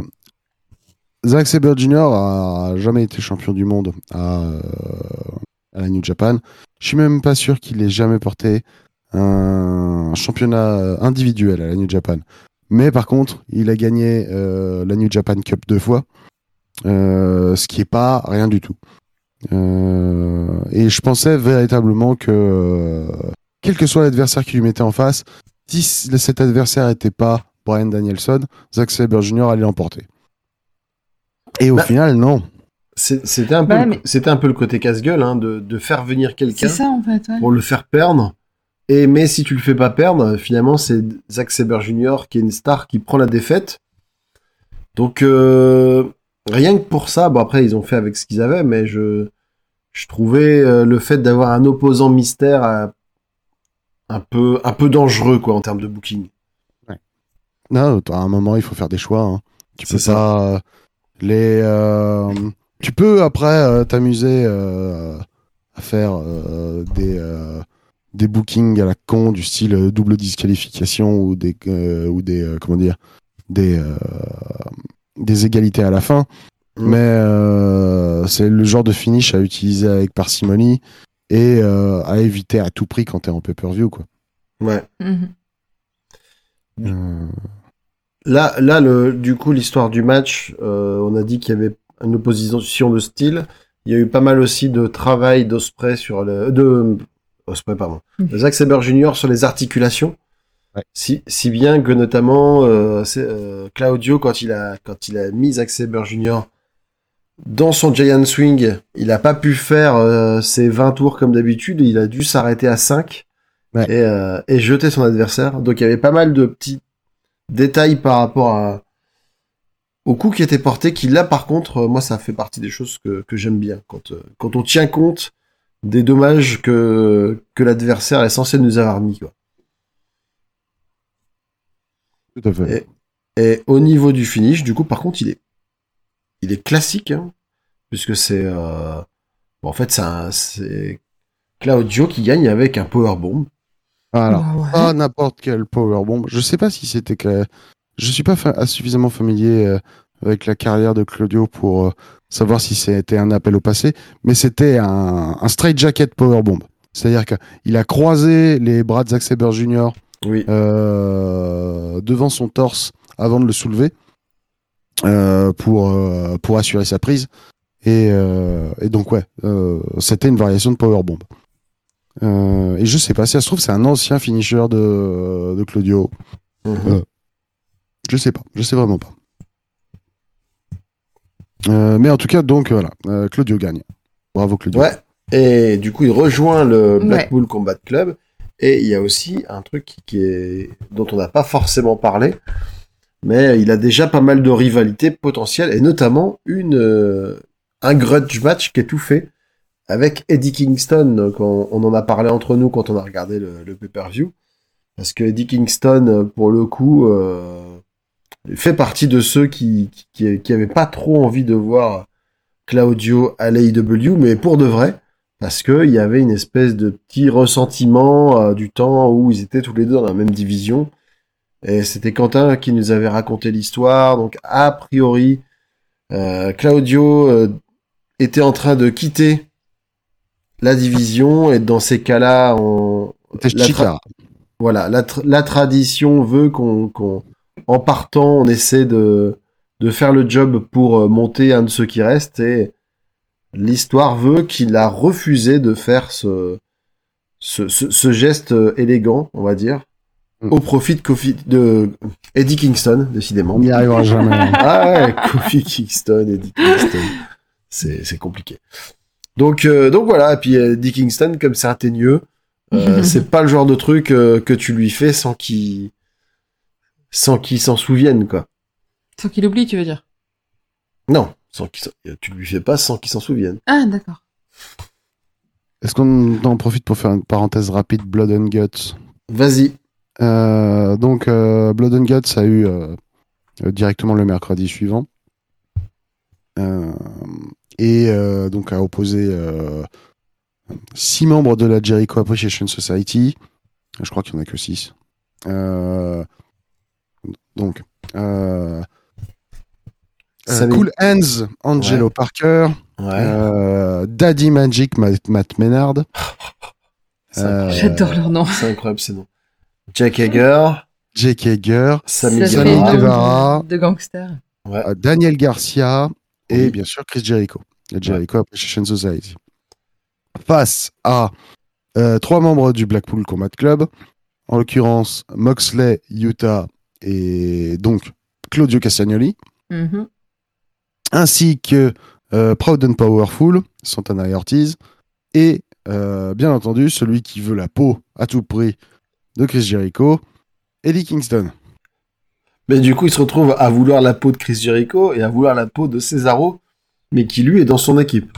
Alors, ils ont été, franchement, c'est pendant, pendant tout le match, Claudio et euh, Eddie Kingston ont été en bonne entente du début jusqu'à la fin. Ils se sont fait des checks, ils se sont serrés les mains, machin, tout ça. Ils se sont tellement fait des checks et tellement serré les mains que ça en est suspect. C'est trop gros, c'est ce que j'allais dire. Ça en est suspect. Ça ne peut, ça peut pas ne pas cacher quelque chose. Voilà. Euh, surtout que le finish du match est très particulier euh, parce que on se retrouve avec euh, Chris Jericho et Matt Menard du côté de euh, Jericho Appreciation Society et Eddie Kingston et Claudio euh, du côté euh, de leurs adversaires en haut de la cage Ouais. euh, avec Eddie qui en a mis plein la tronche à Chris Jericho, qui le met dans un stretch plum, et euh, Claudio qui lui porte une autre prise de soumission, je sais plus laquelle, euh, sur Matt Menard. Et donc Mhm. euh, Eddie, euh, il est content, il sait que dans 10 secondes, il va avoir gagné le match en ayant porté une soumission sur Chris Jericho. Et non, Matt Menard euh, abandonne, Abandonne face à la soumission de Claudio. Et donc, c'est Claudio qui remporte le match pour son équipe. Et Eddie Kingston, il est là, il est quoi? Mais non, non, je l'avais là. non, allez merde, je l'avais là. oh non. Je trouve ça très rigolo comme manière de faire. Et malgré tout, et malgré tout de manière extrêmement suspecte, Eddie Kingston est très sport et fait bon bah tant pis, il fait encore poignée de main, check, euh, lever, C'est ça. lever de bras à, à Claudio. Moi je dis si euh, dans le mois qui vient, Ça il n'y a, va pas péter. Eddie- y a pas Eddie Kingston qui met euh, euh, je sais pas, une poubelle ou euh, le baseball en travers de la tête de Claudio. Il, je comprends pas ce qui se passe. Il va y avoir un truc. Ça a- va mal finir. Il y a une poudrière là qui attend. C'est obligatoire. c'est le match que- étincelle, là. C'est le match que tout le monde veut voir. S'il Bah, la, s'il la joue comme ça, c'est qu'il joue avec nos nerfs. Mais c'est, Ils c'est- savent bien faire ça. mais c'est très bien, c'est très bien. Enfin, moi, je, je peux pas aller contre ça, quoi. Je peux pas aller contre ça. Euh, donc voilà. Fin de parenthèse. ouais. euh, Fin de, fin de Golden longue, Nuggets. ouais, yes. Fin de longue parenthèse. Et du coup, reprenons le match suivant. Quentin. Mm. Ah, euh, Alors, pour le titre mondial poids lourd IWGP, le champion Jay White défend son titre face à trois adversaires en même temps. En l'occurrence, Kazushika Okada, le, enfin, Monsieur New Japan, le Rainmaker, euh, Adam Cole Baby et euh, l'ancien champion du monde AEW, Hangman Adam Page.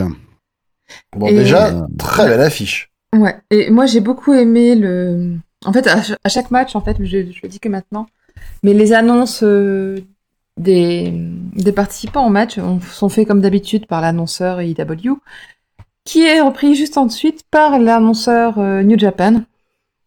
Et c'était excellent d'entendre les, intonations, en fait, où t'as l'impression qu'il est en train de d'aboyer le nom des catcheurs. Et ça sonnait super bien finalement. C'était, euh, je trouvais que c'était vachement bien cette euh, double annonce. Ça mettait vraiment les deux fédérations sur un pied d'égalité. C'était pas juste IW qui recevait la New Japan, c'était les deux qui étaient présentes en tant qu'organisateur. Et, euh, et là, j'ai beaucoup aimé le Adamu Cole, Adamu Page. Adam Page, ouais. Adamu. Euh, C'est le Adamu que j'ai beaucoup aimé les deux, les deux fois. C'était.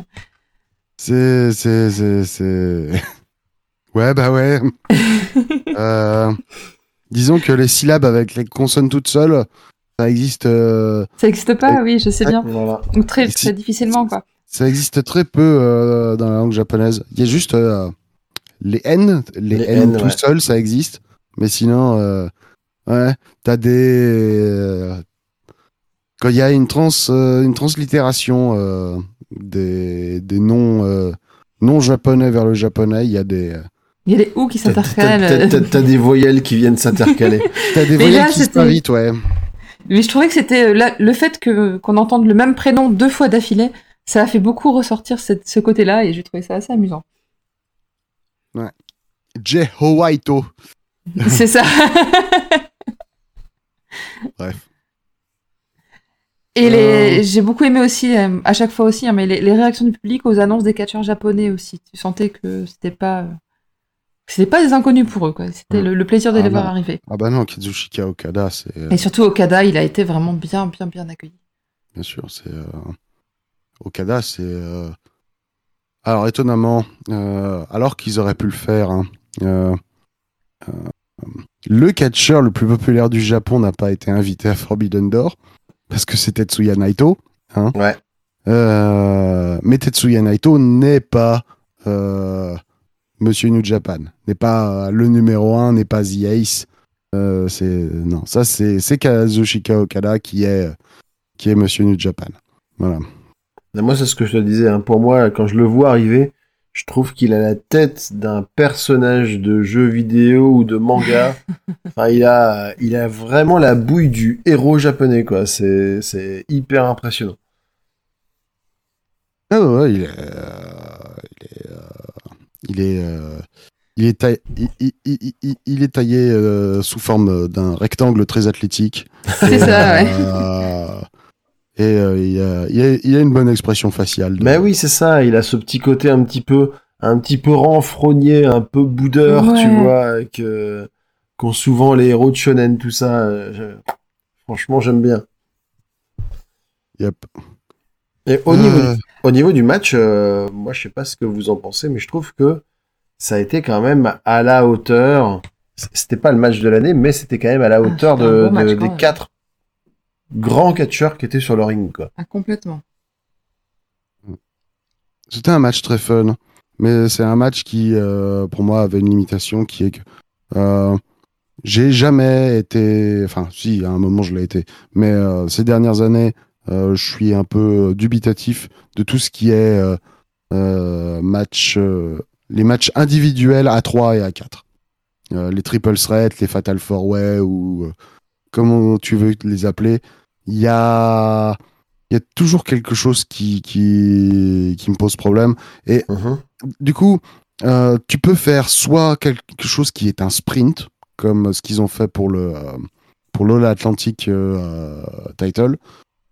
Mais quand tu essaies de d'introduire de la psychologie classique de catch, euh, tu te retrouves forcément avec des bouts de vide dans ton match où ça se voit trop que t'as que deux catcheurs qui qui sont euh, qui sont réveillés alors qu'il y en a deux qui dorment sur le côté et qui Oui, attendent que ce soit leur tour quoi. Et Bah, il y a- il y, euh, a ça. Moi, ce qui m'a embêté par rapport à, du coup, à la carte, tout simplement, c'est que, d'une part, on, a, on, on dit toujours, ça se vérifie pas à 100% du temps, mais c'est vrai que quand il y a des titres avec euh, un champion qui affronte plusieurs adversaires, statistiquement, je pense pouvoir dire que c'est assez quand même souvent le champion Qui gagne, oui. qui gagne. Mais en plus de ça, je veux dire, c'est, quand même le championnat euh, IWGP, donc un titre japonais, et sauf énorme surprise de booking qui aurait pu avoir lieu, mais tu te dis quand même qu'il y a normalement que deux personnes qui peuvent l'emporter, Jay White et Katsushika Okada.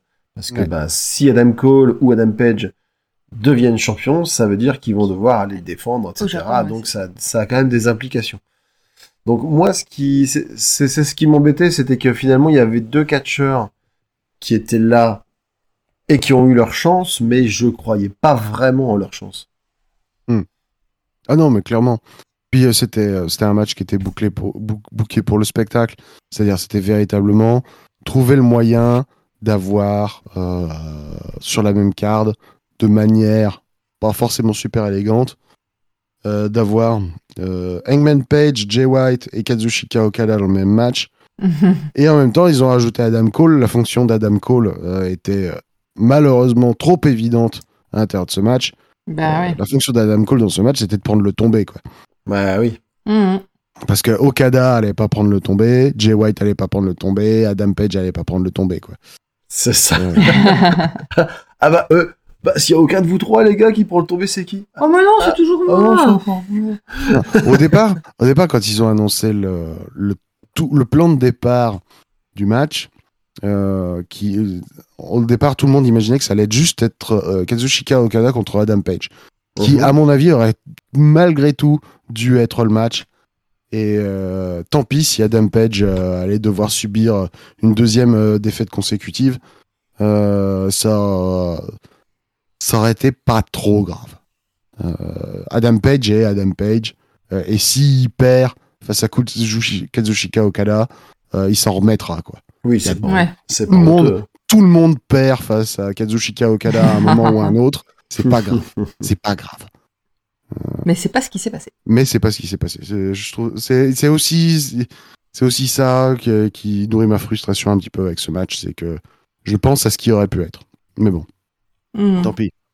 Euh, un des que- points importants du match aussi, ça a été la, la, la scission qui, a, qui s'est prolongée euh, à l'intérieur du Bullet Club slash euh, Undisputed Elite. C'est-à-dire que bon, il y a eu un peu d'eau dans le gaz entre euh, Jay White et, enfin beaucoup d'eau dans le gaz entre Jay White et Adam Cole. Oui, Euh, ce qui fait Et que ça. de- de la faute d'Adam Cole d'ailleurs, parce que parce que Jay White lui était parti pour faire aller, on est copains dans la même faction, enfin. Et puis et puis assez vite en fait, enfin moi je m'attendais déjà à ce que l'entente dure plus longtemps et très vite, Adam Cole, il a fait ouais, t'inquiète, euh, tape le gars là-bas. Et après, Mais moi, j'ai pas compris justement. C'est que au dé- dès le début du match, il y a Jay White qui est sorti du ring, Adam Cole qui est sorti après. Les deux qui restaient ont commencé à se battre. Et les deux sortis, ben, ils, ont, ils se sont battus en dehors du ring, mais j'ai pas tout compris en fait. Ouais, le truc, c'est qu'il y a euh, eu euh, dans les semaines qui ont précédé euh, aussi euh, des marques d'irrespect de la part de Jay White euh, par, rapport, euh, par rapport à Adam Cole. Ah, ça alors, Disons c'est que étonnant. ça, ça a causé des ça a causé des frictions. Et donc en gros, sa sortie, c'est un truc genre non, mais je veux pas me battre avec lui sur le ring, c'est ça? Euh, Bah, le truc, c'est que Jay White a tendance à commencer ses matchs en, en se barrant. Parce que, Ah euh, d'accord, ok. il a Parce que c'est d'autres- Jay White. il a d'autres choses à faire. Il- D'accord. Il, il est là pour rester champion, pas pour se battre. Je t'avoue, j'ai regardé ça tout à l'heure en rentrant du boulot et j'ai été, mais, mais- mais pourquoi? Bah, il faisait son sutum en fait. Il avait oublié, euh, donc euh, Et son Duolingo aussi. voilà. Il a Et une son- série de et 300 son- jours à maintenir. Et son Wordle, tout ça. Donc euh, ouais, bah du coup, euh, il avait oublié. Donc il est sorti du ring le temps de faire ses petits trucs comme ça, D'accord. euh, de planifier des tweets pour le lendemain, sa liste de courses avec son avec son réfrigérateur connecté, Ah, voilà. Et puis après, il est revenu. Hum, ouais. bon, du coup, comme il a fallu protéger euh, tous les champions, il y a des choses qui ont été promises et qui n'ont pas vraiment eu lieu. Mhm. C'est-à-dire qu'à un moment, il y a eu, on s'est dit, ah, Adam Page va faire euh, le buckshot lariat sur euh, sur Okada. Euh, et euh, non, euh, Ça a été teasé plusieurs fois. Mais le Il a- nombre de finishes qui ont été commencés et pas finis, justement. bah ouais, ouais, ouais, ouais. Ouais, parce que sinon, si tu faisais le finish, le match allait être terminé. Quoi. Tu peux, tu peux pas. bah, ouais. Tu peux pas. Euh, Kazushika Okada qui a euh, tenté de faire un Rainmaker sur Adam Cole, mais non. Ouais. Euh, Adam Cole qui a essayé de porter son finisher sur, sur Kazushika Okada, euh, mais, euh, mais non, plus. plus. Ça, ça, ça, s'est pas- ça s'est pas fait. Euh, là, euh, la conclusion du match a été euh, plutôt intéressante. Parce que ça s'est conclu sur Katsushika Okada qui a fait un, qui Un a fait une, une énième tentative de Rainmaker Ouais. sur euh, Adam Cole, non? sur Adam Cole. Euh, Adam Cole qui s'est retrouvé. euh, comment est-ce qu'il s'est retrouvé hors, hors de- d'état de nuire, Adam Cole? Il a été assommé, mais j'ai parce que Okada a raté son Rainmaker et il lui a mis un coup de poing, je crois, un truc comme ça. Ouais, le fini. Le, le, le- le- Enfin, c'est Okada qui l'a assommé, ça c'est sûr. le, le- le fi- le finish a été un petit peu, euh, a été un petit peu, euh, un petit peu bizarre quand même. Toujours est-il que euh, Jay White a fait un Blade Runner sur Kazushika Okada qui est sorti du ring et donc Jay White a fait le tomber sur Adam Cole. C'est ça. Voilà. Moi, moi, c'est ce qui m'a un peu perturbé, c'est que Bah, c'est qu'il soit débarqué comme ça. il je- fait il fait le finisher sur un adversaire et il en couvre un autre. Bah ouais, mais il a Euh. couvert celui qui était assommé en fait. Ah oui, mais euh, bon, en général, Il- euh, tu portes un finisher. Il, il avait déjà vexé Adam. Page, il voulait pas vexer Okada en plus. Ah, d'accord. Enfin, en, en tout cas, en tout cas, ça correspond bien, par contre, à sa, à, à sa nature d'opportuniste. Voilà. C'est de profiter un peu de la confusion pour, euh, pour surgir comme ça et puis euh, emporter la victoire. C'est dans son personnage. Et puis comme Okada s'est retrouvé hors du ring, il restait plus qu'Adam Cole assommé à couvrir. Allez, pas de chance. Ah ouais, C'était une coïncidence totale. complètement. Et du Il coup, n'y a que Jay, des Whi- coïncidences au catch. Jay White conserve son titre. Voilà. Donc il est toujours champion du monde IWGP. Euh, on verra Et puis bien ce que après, ça il-. Ouais. Et après, il y a un truc que j'ai pas compris, c'est qu'il y a, si j'ai bien reconnu des membres de The Elite qui sont arrivés, qui sont allés sur le ring, et il s'est rien passé. Euh, ils sont allés, ils sont allés ils sont juste allés euh, faire euh, des bisous à, euh, à- à D'accord. Adam Cole. Parce que Adam Cole, en fait, lui, il a, ils ont un, c'est, so- c'est devenu, euh, d'un culte, c'est devenu le comité de soutien à Adam Cole. c'est chaque fois qu'il a besoin d'un petit boost moral, ils viennent le voir. C'est vraiment des super potes. Là, C'est, c'est, c'est, D'accord. c'est cool, quoi. Ils ont fait des Eux, eux, ils sont pas là pour catcher, ils s'en foutent. Ils sont là pour soutenir leurs potes. Bon après euh, les Bucks, euh, les Bucks ils font Les Bucks, ils font des très bons matchs en ce moment. hein. Dire que ce n'est que le, euh, Non. le, le- le comité de soutien Adam Cole, c'est- c'est c'est vraiment pas gentil. non, mais j'ai dit ça pour, euh, pour vous charrier, évidemment. C'est c'est pas, le- c'est pas le Dark Order, quoi.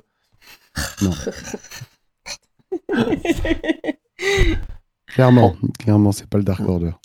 On arrive donc. Au dernier match de ce, pep- de ce show. Oui. C'est un pay-per-view C'est plus un C'est pay-per-view un pay-per-view. C'est un pay-per-view. Celui-là- AEW fait encore des pay-per-view. Celui-là, il faut, il faut raquer, il faut raquer pour l'avoir. Ouais. Donc c'est le dernier match de ce truc qu'on a vraiment payé, qu'on doit vraiment payer pour regarder.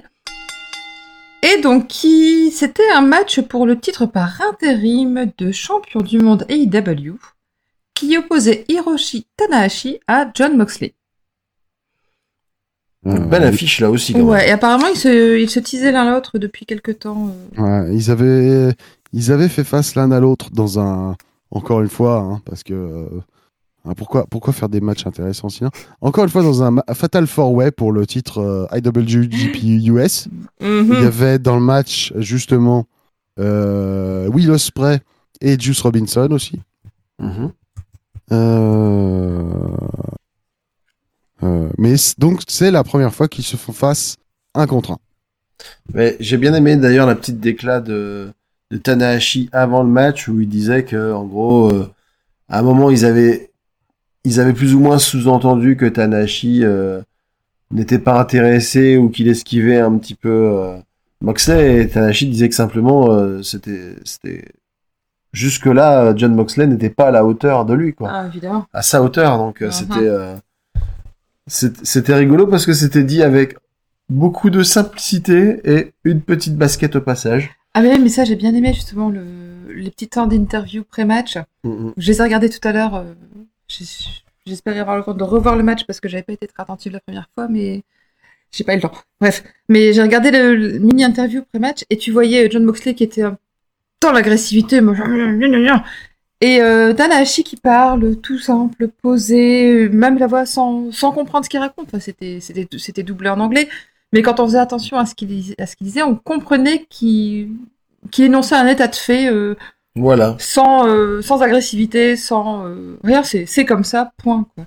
C'est c'est un des c'est un des trucs les plus fun du travail de personnage de Tanahashi, c'est que effectivement c'est euh, c'est le héros, c'est le babyface, machin tout ça, et il te balance parfois des scuds horribles à son adversaire, mais il Ouais. le dit toujours sur le ton de la plus grande gentillesse quoi. Exactement c'est ça, ouais. c'est factuel. Je C'est suis ça. je suis meilleur que toi. C'est Tu- tout. on peut en débattre si tu veux, il y a aucun problème. Mais tu ne m'arrives pas à la cheville. C'est à peu près ça quoi. Ah C'est ouais. à peu près la teneur du discours, oui. Ah oui, mais bon, moi c'est comme ça que je l'ai pris. hein. Et c'est lui aussi qui a la ceinture avec un trou spécial, enfin le, la veste avec un Ah trou oui. spécial pour qu'on voit soit ses abdos, soit sa ceinture quand il est champion. C'est ça, tout à fait. C'est un très tellement- c'est génial. C'est génial.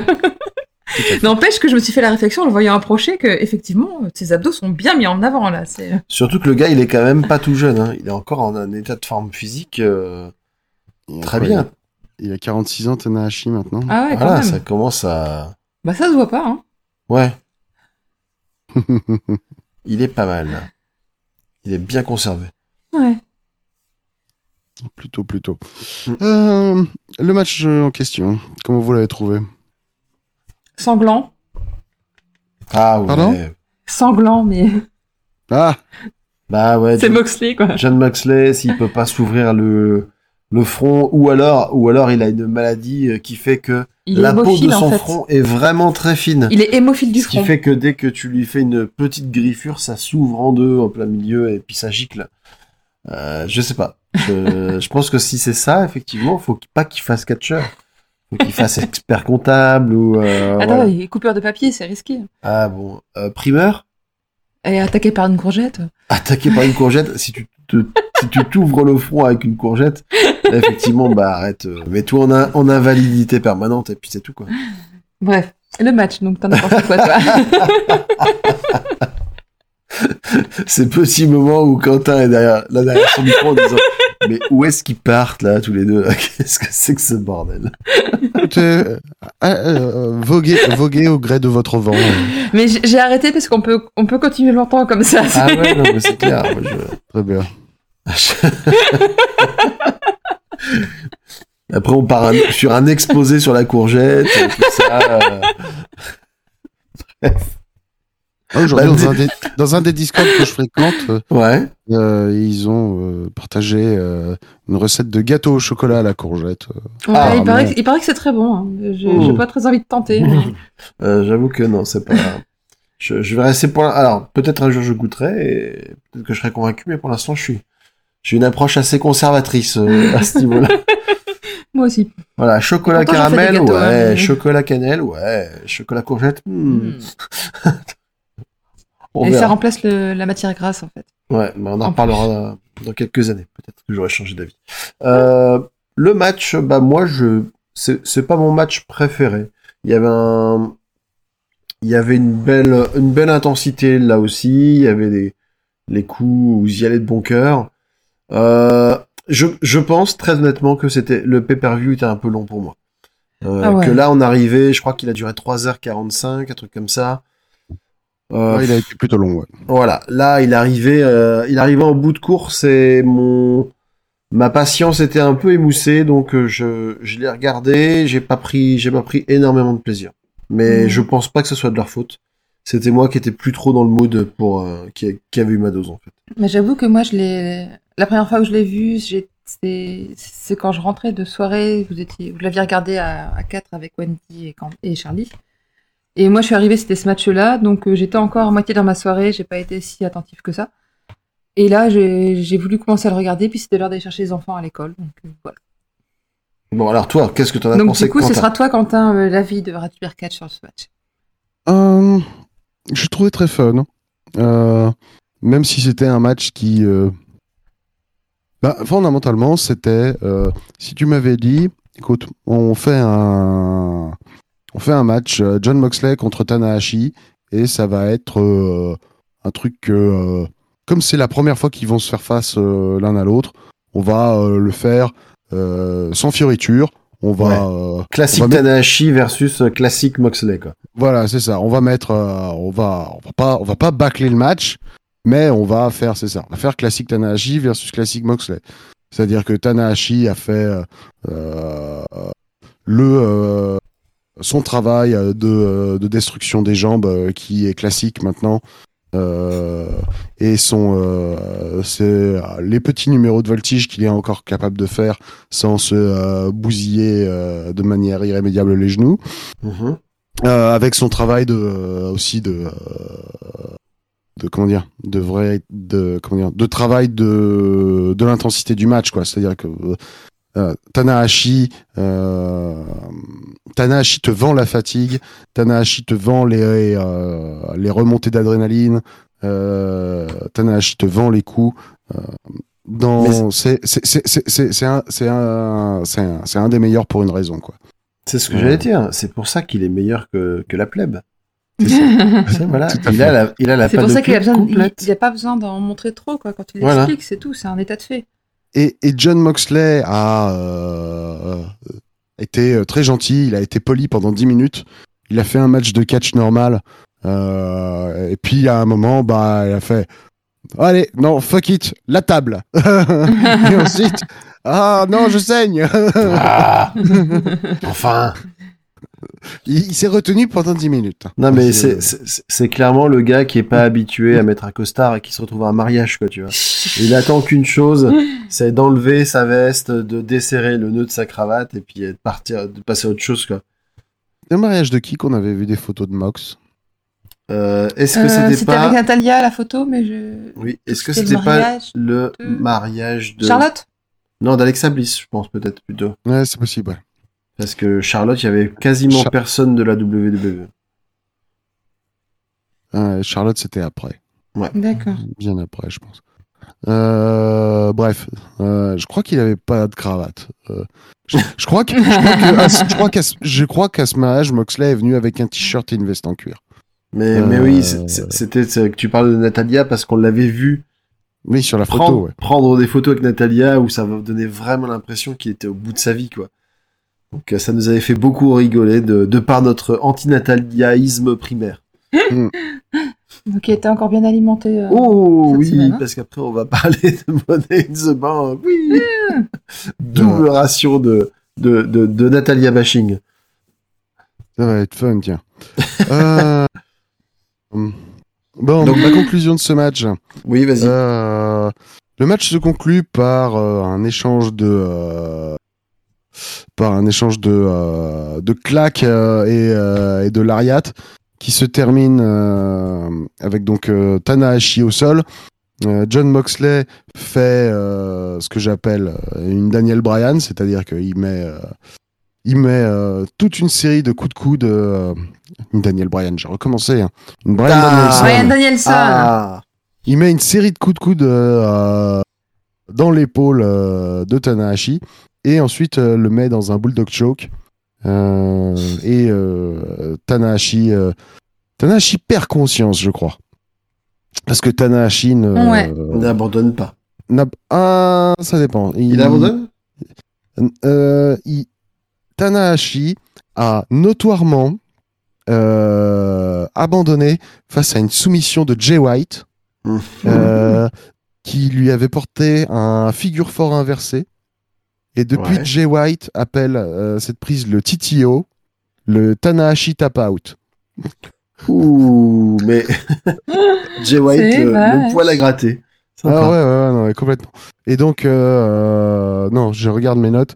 Euh, euh, le Bulldog Choke ne sert qu'à affaiblir Tanahashi et euh, Moxley lui porte un, un Paradigm Shift.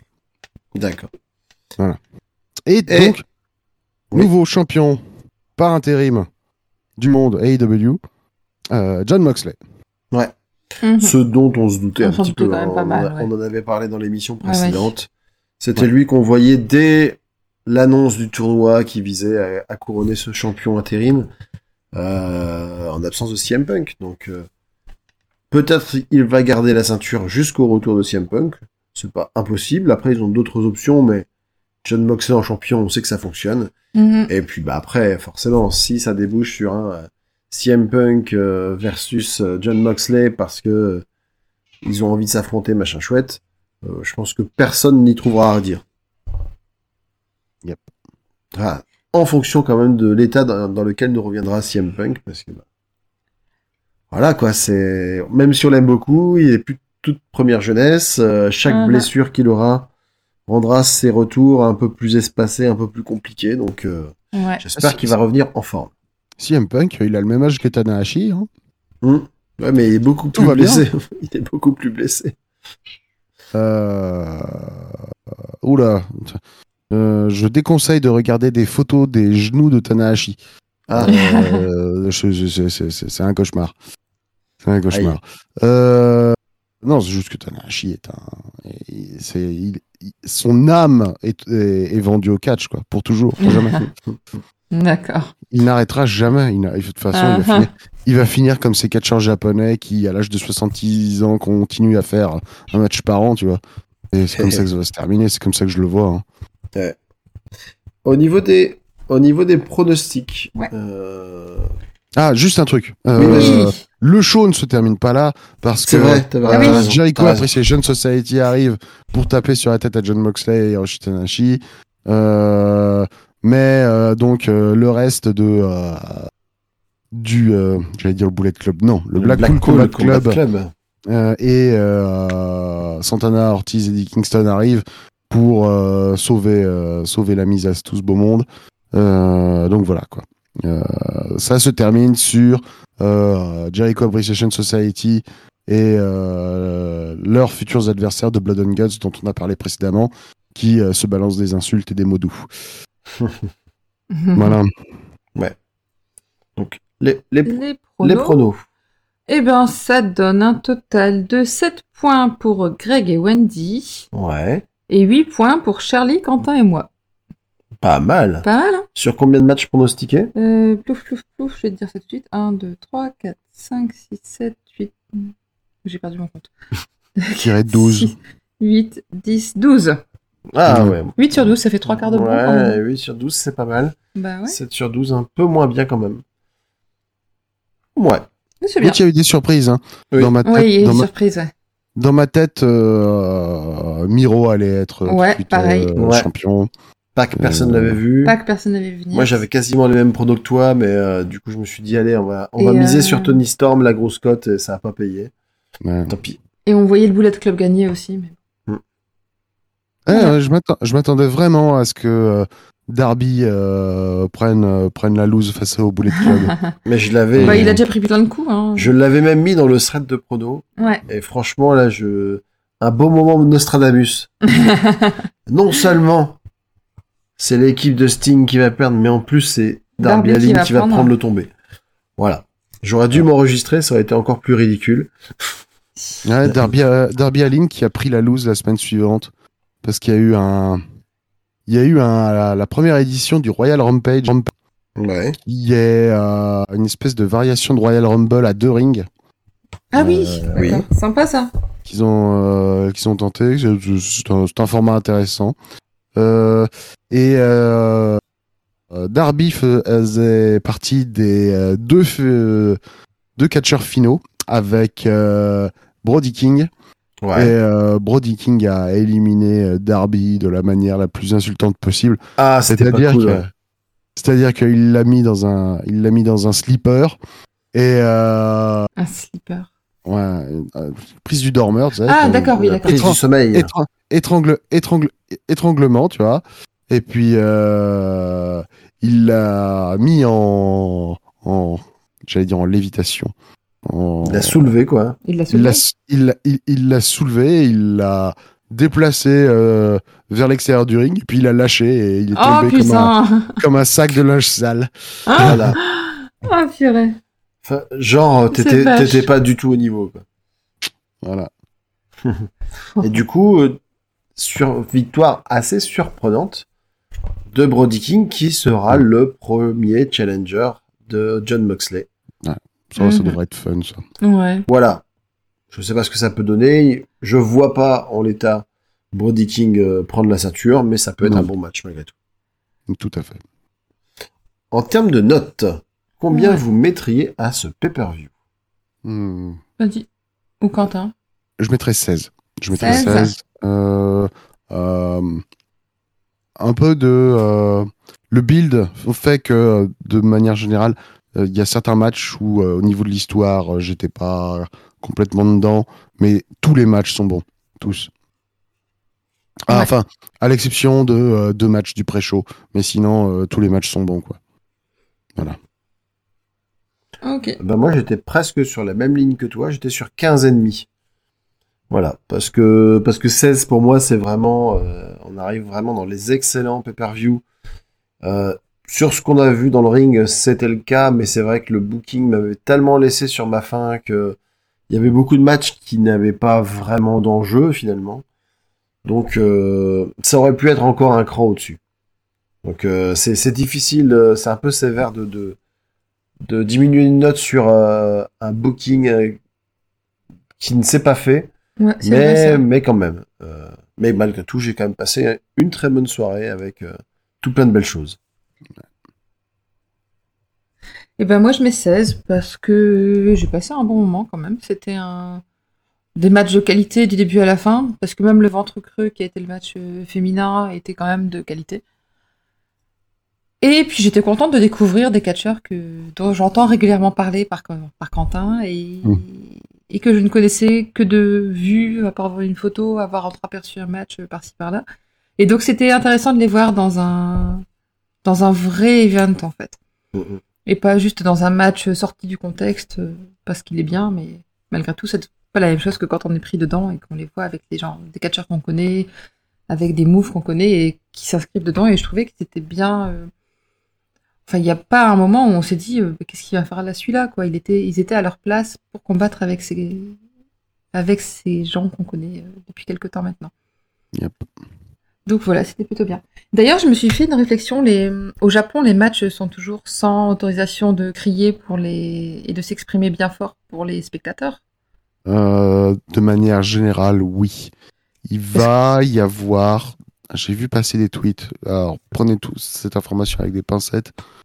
Il va y avoir, dans certains cas, dans certaines régions, et à partir du moment où il n'y a pas dépassement d'un certain nombre de personnes, quelques événements où ils vont avoir le droit de faire de faire des ovations et des huées. C'est pas le cas de, des événements de la New Japan, c'est pas le cas des événements de la Stardom, qui sont des événements qui ont lieu dans des endroits trop gros avec trop de monde.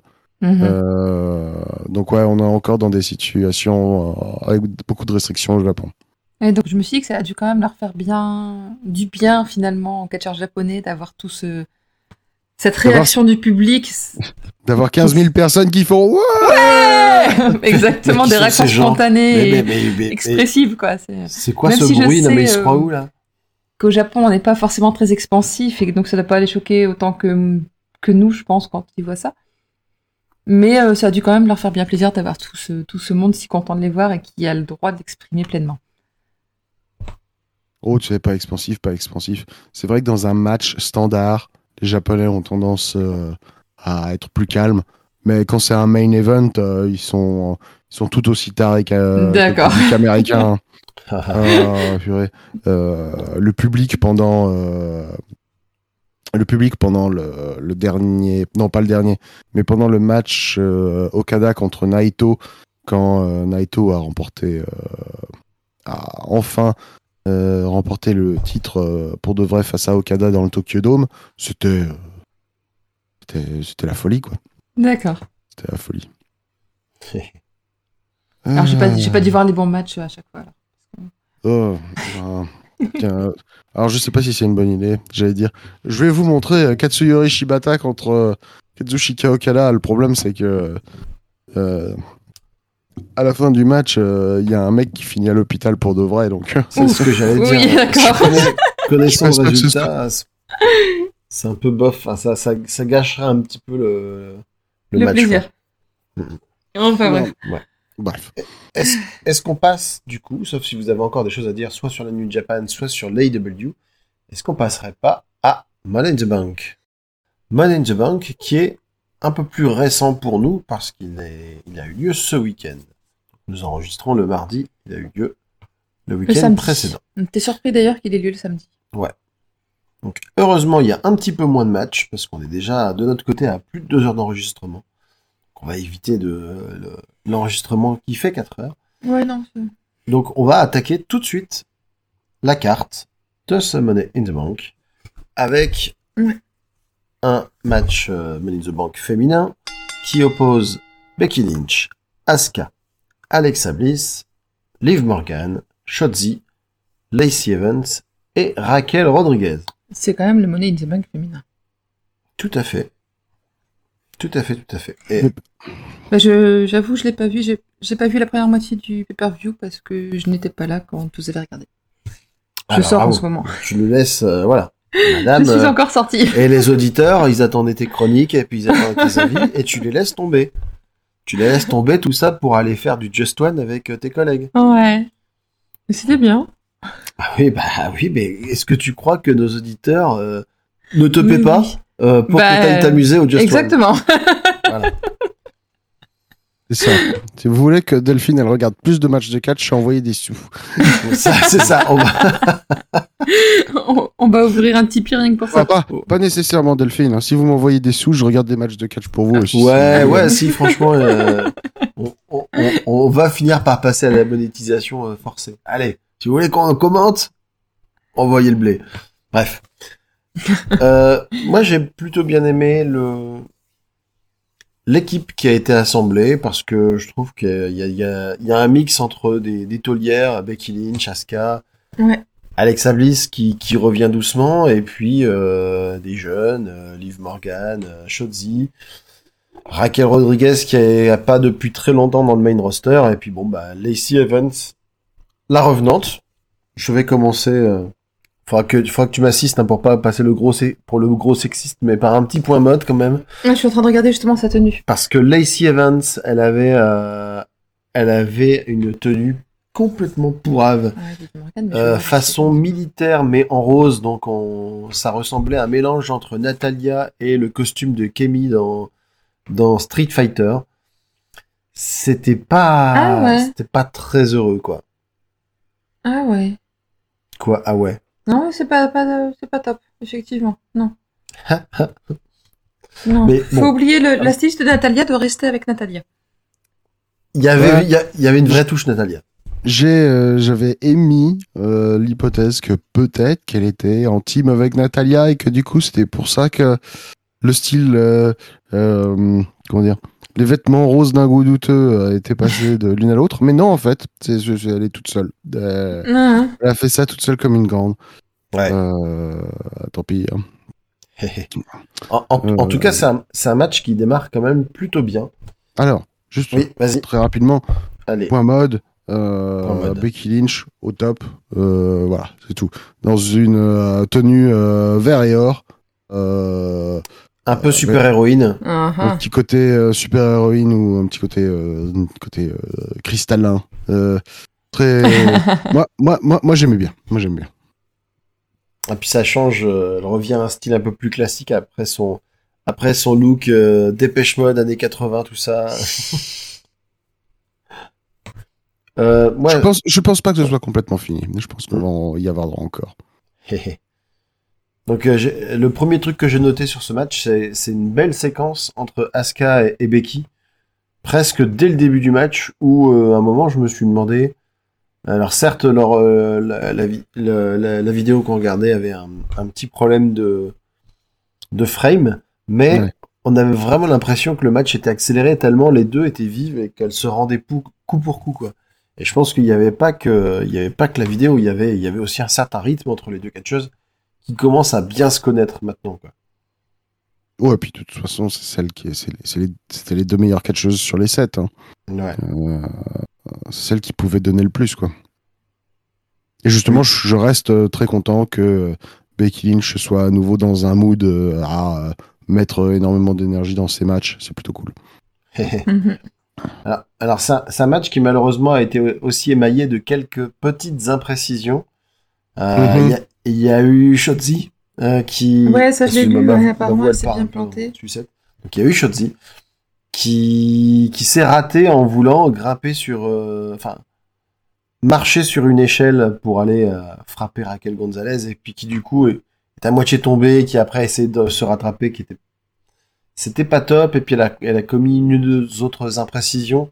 Mais par contre, euh, dans les jours qui ont suivi, elle s'est pris un, bah, on va dire, elle s'est fait pourrir sur les réseaux sociaux, donc c'est un petit peu dommage. Elle donc s'est ça- pour- Apparemment, elle a fermé son compte Twitter. C'en est à tel ça, point ouais. que pour l'instant, elle est, elle a quitté temporairement les réseaux. Donc voilà, elle a raté, ça arrive. Bah les mecs, ils font des moves euh, toute l'année euh, avec un très haut degré de précision. Ça peut arriver un jour où on est un petit peu moins précis ou tout simplement ça peut, ça l'importance peut de arriver de glisser aussi, quoi. Donc, Ah, euh, puis bon, le problème, le problème est habituel, c'est-à-dire que bon, ok, euh, ouais, Shodzi, euh, elle a- Je- fait de la merde. Bon, euh, a priori, elle a pas mis en danger euh, les gens avec qui elle, elle bossait, ce qui est le plus important. Et euh, et le problème, c'est que bah bon bah euh, voilà. De toute façon, dès que euh, une femme fait un pet de travers sur Internet, il y a euh, il y a la comment dire euh, il y a la vague des plus gros crétins de la planète qui euh, qui lui saute Oui. dessus. Et euh, bon bah voilà, c'est moche. Ouais. Voilà. Complètement. Après, ah, d'aut- d'autant qu'en plus, a- elle n'a pas été la seule à, à faire des trucs un peu chelous. Euh, Liv Morgan, quand il, quand Ah elle mon est dieu, sur- j'ai eu peur.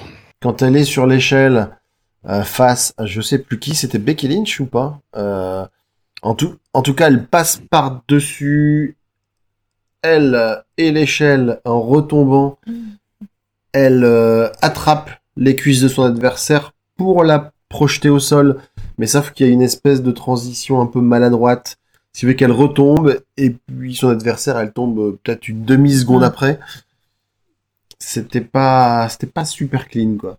Ouais, ouais, ouais, surtout pas, surtout qu'en fait, euh, elle essaie de faire ce, elle essaie de faire ce sunset flip et en fait, elle devait passer par-dessus deux adversaires pour faire le truc. Et Oui. franchement, euh, à un moment, je me suis dit, elle allait juste tomber et euh, c'était pas très très propre, ouais. C'était pas très très propre. Ouais. Après, autre point qui m'a pas non plus transcendé, c'est euh, et tu l'avais noté aussi d'ailleurs, c'est une séquence interminable entre Asuka et Raquel. Ouais. En dehors du ring. Donc elles se mettent des coups, elles se font des soumissions, elles se, elles préparent des échelles, des tables, tout ce que tu veux. Et bah, en fait, comme on s'était dit, ce qui, comme comme il y a, c'était une séquence pas mal, mais pas non plus euh, fascinante.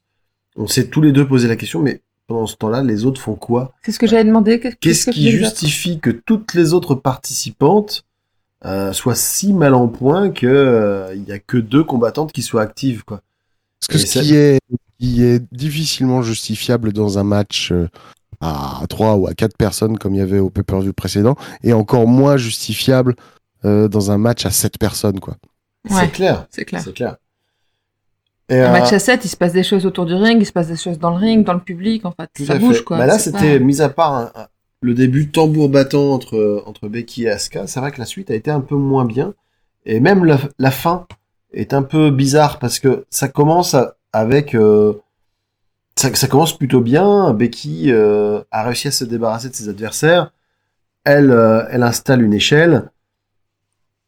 Liv Morgan la rejoint avec une échelle plus petite pour se porter à sa hauteur. Mhm. Becky veut écarter Liv qui tombe avec l'échelle mais qui parvient à se rattraper avec le pied sur la corde. Ouais. Et après elle prend une impulsion Et elle remet l'échelle droite, c'est ça pour remettre l'échelle C'est droite. chouette, ça. Ouais, ça c'est très chouette. Mais par contre, ce qui est tout bizarre, c'est qu'une fois qu'elle est revenue à hauteur de Becky Lynch, elle lui met des petites tapes dans le dos. Mais je, suis- arrête Je suis en train de taper Delphine. Mais ouais, il fait mal en plus. Pas ça Bah tu vois, toi t'as eu mal. En fait, t'as tellement mal que si t'es comme Becky Lynch, tu tombes de l'échelle. ah ouais, carrément. Et Elle a peut-être le vertige, Becky. Ouais, je sais pas. Et du coup, c'était très bizarre. Et, et du coup, euh, Liv Morgan peut monter à l'échelle et décrocher la mallette. Alors, tant mieux, c'est très bien pour elle. Ouais. Mais, mais c'est vrai que du coup, le, le- le- la fin était un peu, un peu étrange. Ce serait pas la première fois de la soirée où il y a un catcheur Oui. qui va mettre une petite claque à un autre Et de ouais. ma- et de et de et de manière très peu convaincante euh, va provoquer euh, quelque- une réaction euh, complètement Disproportionnée, disproportionnée. euh. C'est ça, c'est les claques, c'est un peu les, les équivalents catchesques de, des films de Terence Hill et Bud Spencer.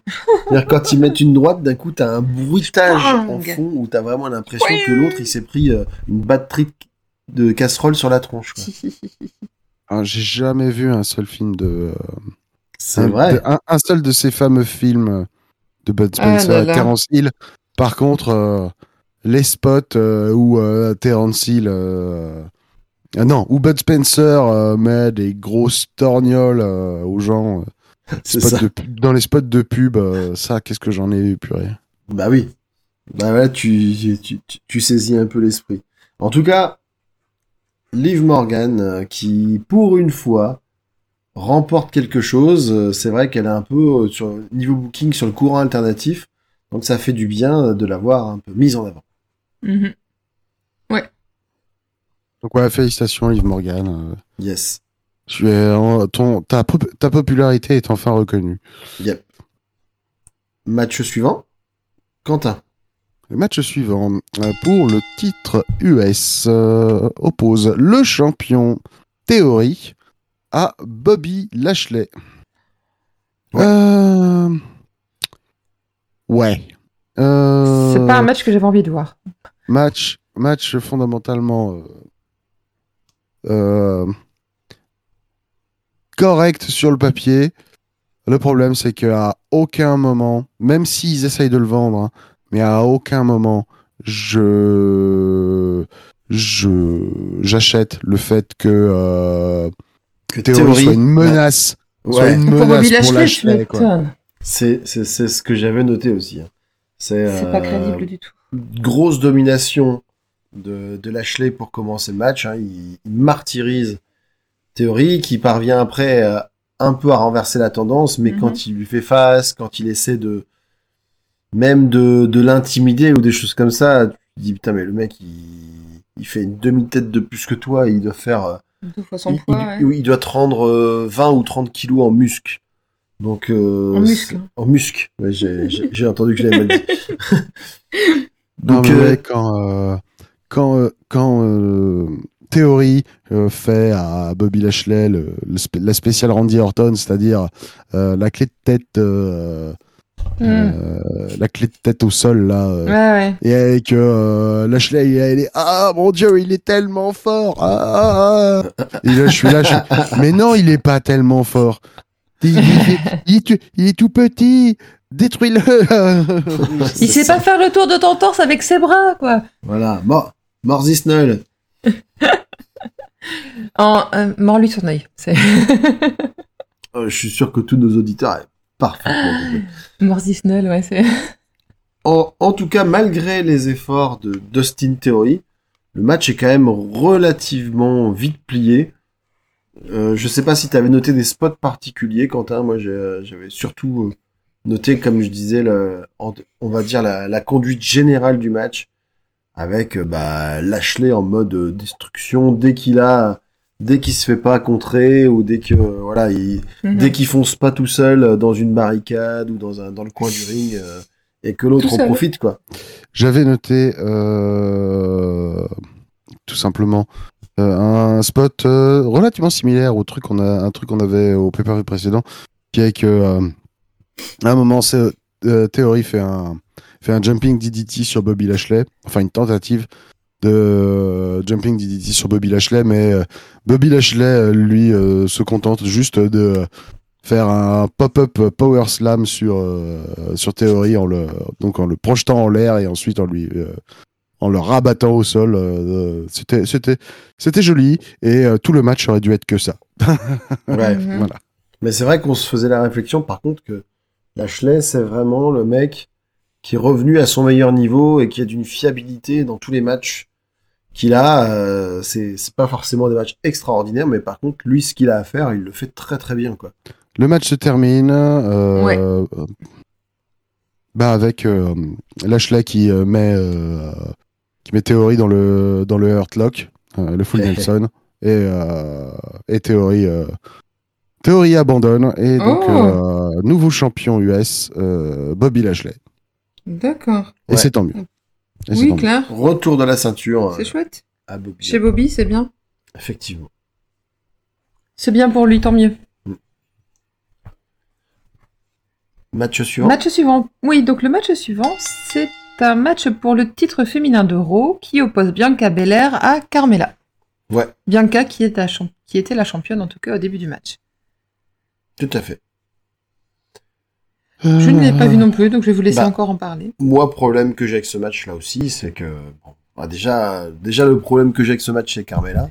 Bah, je le trouve déséquilibré du coup. Oui, et puis et puis Bianca Belair, elle est tellement sur une euh, sur une série impressionnante et, et en plus dans, dans des matchs où elle porte vraiment les matchs et elle porte très bien la ceinture aussi, où on se disait mais ce serait vraiment un booking très hasardeux ou alors basé sur euh, des trahisons ou des, des, des interventions, des choses comme ça. Euh, C'était vraiment le seul moyen par lequel on pouvait imaginer Carmela remporter ce, match. En plus, faut bien le dire, bah, le l'autre problème de Carmela, c'est que pendant qu'elle combat, il y a son mari Corey Graves qui Ah, passe son temps à, qui passe son temps à dire oh là là mais regardez la plus belle femme de la WWE qui est sur le ring on a vraiment de la chance. Insupportable. Ah nom de dieu la double purge quoi. Pire commentateur de catch de la planète. Ah, c'est vraiment très compliqué. Déjà il sert à pas grand chose je trouve sur les matchs habituels mais alors quand sa femme elle est là il passe vraiment en mode relou quoi. Insupportable. Et, et le pire, et le pire, c'est que Carmela, euh, sur, sur le match, elle a rien à se reprocher. Hein, ce qu'elle fait, elle le fait, elle le fait correctement. Elle elle, est juste, elle est juste surclassée mais de- elle, a Ouais. fait, elle, a, elle a fait le taf Voilà, elle est, elle est sérieuse dans ce qu'elle a à faire, sauf qu'elle est moins puissante que Bianca Belair, sauf qu'elle est techniquement moins précise que Bianca Belair, et puis qu'au niveau effectivement du star power, il suffit pas de dire je suis la plus belle femme de la WWE pour euh, Pour, être, pour que ça marche, non pour être clair. une star. Bianca Belair, elle a un gimmick complètement différent et qui marche et puis qui fait que c'est devenu euh, l'une des réussites, on va dire, de booking de la WWE de ces dernières années. Oui, puis c'est pas avec ta beauté que tu te bats, quoi. Oui, en plus, enfin, c'est c'est vrai qu'à chaque fois on se fait la réflexion, euh, on est peut-être un peu relou avec ce genre de truc, mais ça nous donne vraiment l'impression d'un d'un- retour en arrière quand on voit des catcheuses comme Carmela qui sont mises en avant, c'est-à-dire vraiment le côté euh, diva plus que plus que superstar quoi. Mhm. Ah, écoutez, on est dans la ouais. nouvelle ère des divas. hein. Euh, Aujourd'hui, euh, la majorité des rookies euh, de euh, la majorité des rookies de la de NXT 2.0, c'est euh, c'est des euh, c'est des personnes qui sont recrutées sur euh, leur plastique d'abord. Euh, et alors sur la capacité euh, physique quand même parce que euh, pas déconner, mais euh, c'est la plastique d'abord et, euh, Et après, on va trouver une et- et- personnalité et, et le, un et gimmick. le charisme et la technique après quoi. Voilà. Ouais. Génial. Bon, en tout, en tout cas, match, pour en revenir au match, euh, comme je disais, correct, mais Bianca Belair qui va assez vite l'emporter avec son Kiss of Death, que je trouve toujours euh, très impressionnant, pour le coup. C'est comment déjà? Ouf, ça fait partie de ces matchs, de, de ces, de ces finishers qui sont, euh, qui sont assez difficiles à décrire. euh. Quentin, tu veux, tu veux essayer? Alors, le Kiss of Death, c'est euh, bah c'est euh, c'est importé sur les épaules. C'est-à-dire tu mets le de- tu portes ton adversaire sur les épaules, il est il est euh, face au ciel Mhm. et euh, et ensuite ben tu le tu le soulèves et tu euh, tu lui fais un tu lui fais un, un projeté au sol quoi. D'accord. Euh. C'est euh, comment dire?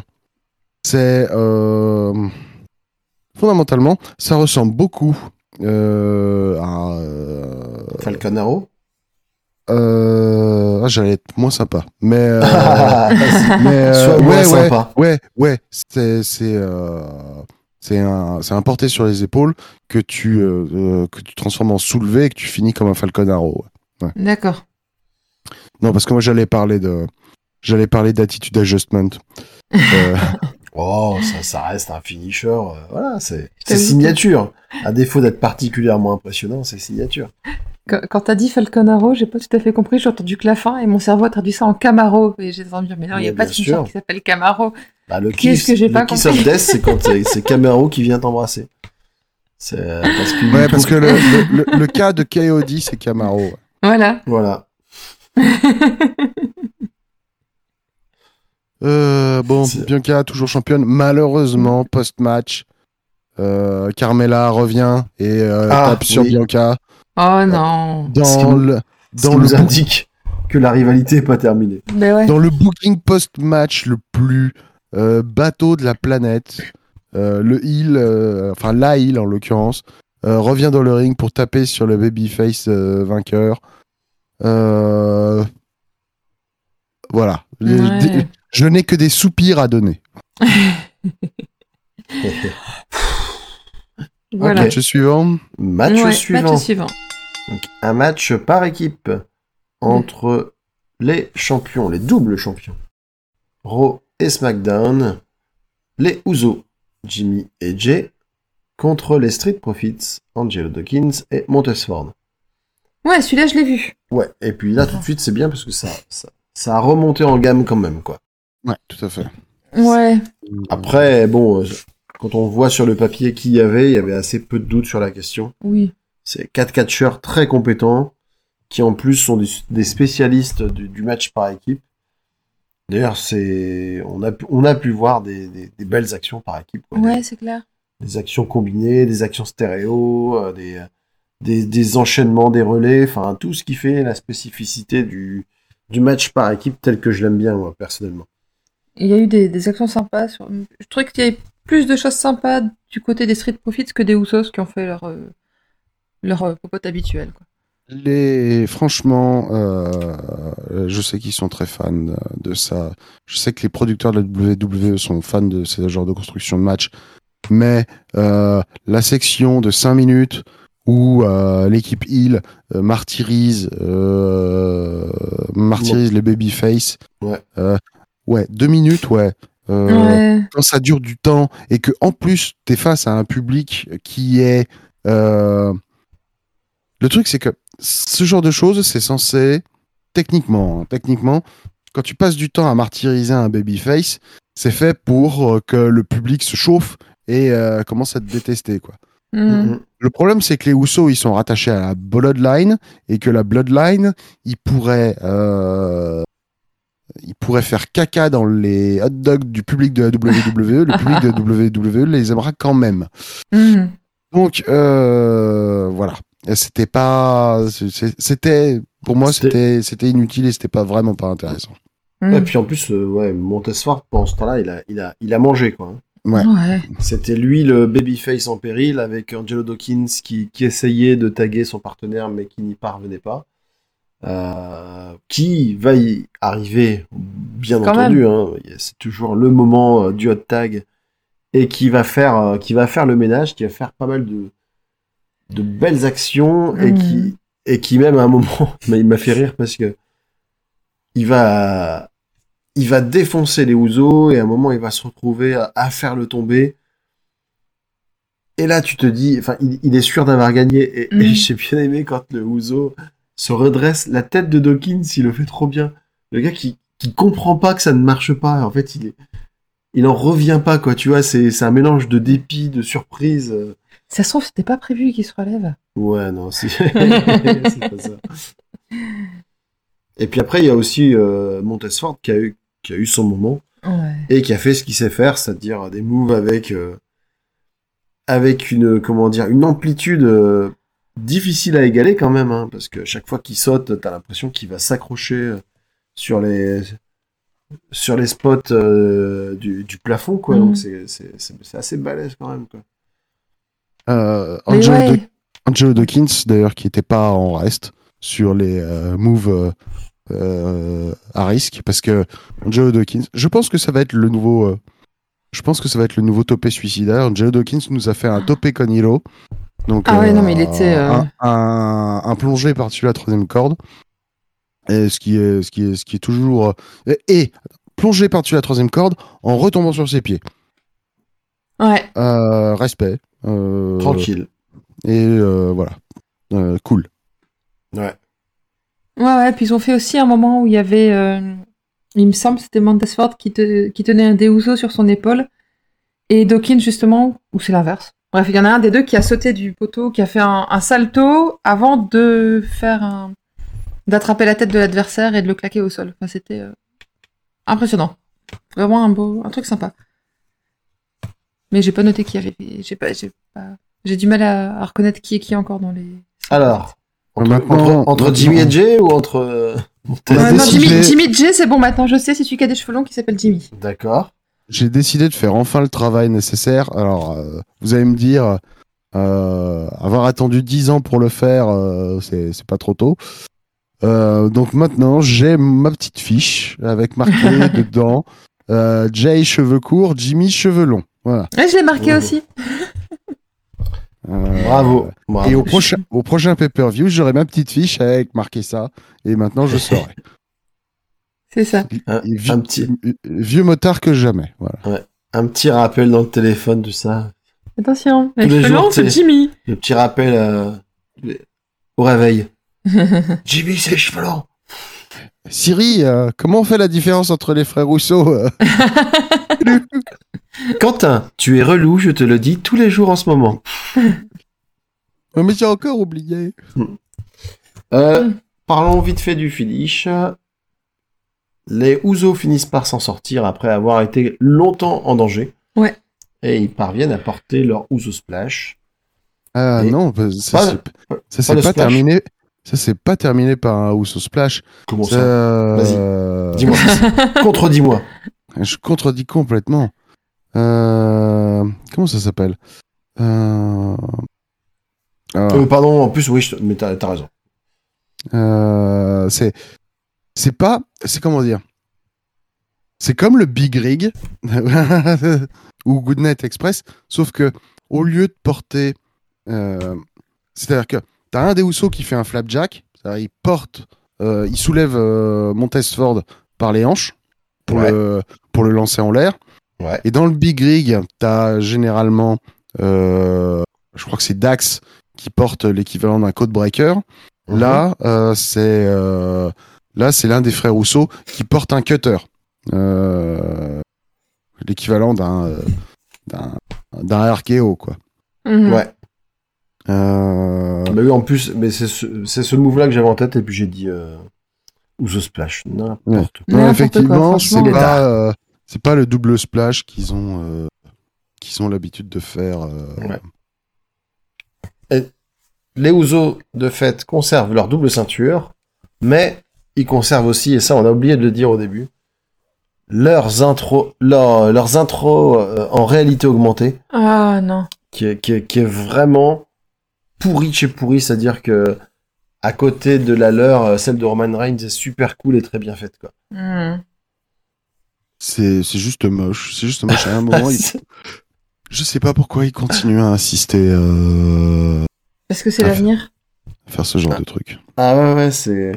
au- En termes de mocheté, ça fait un peu penser, je sais pas si vous avez vu, au. Au, Au tigre. au tigre de, Fort Boyard, exactement. voilà, qu'ils ont. euh, ils- comme ils veulent plus employer de, de vrais tigres, ce qui est tout à leur honneur, ils ont demandé à des, à des graphistes de faire des tigres en Des 3D. stagiaires, ouais. Et franchement, ça vaut le coup. Si tu n'as pas vu ce que donnent les tigres de Fort Boyard, franchement, tu vas pas être déçu. Match suivant match suivant. Vas-y, Quentin.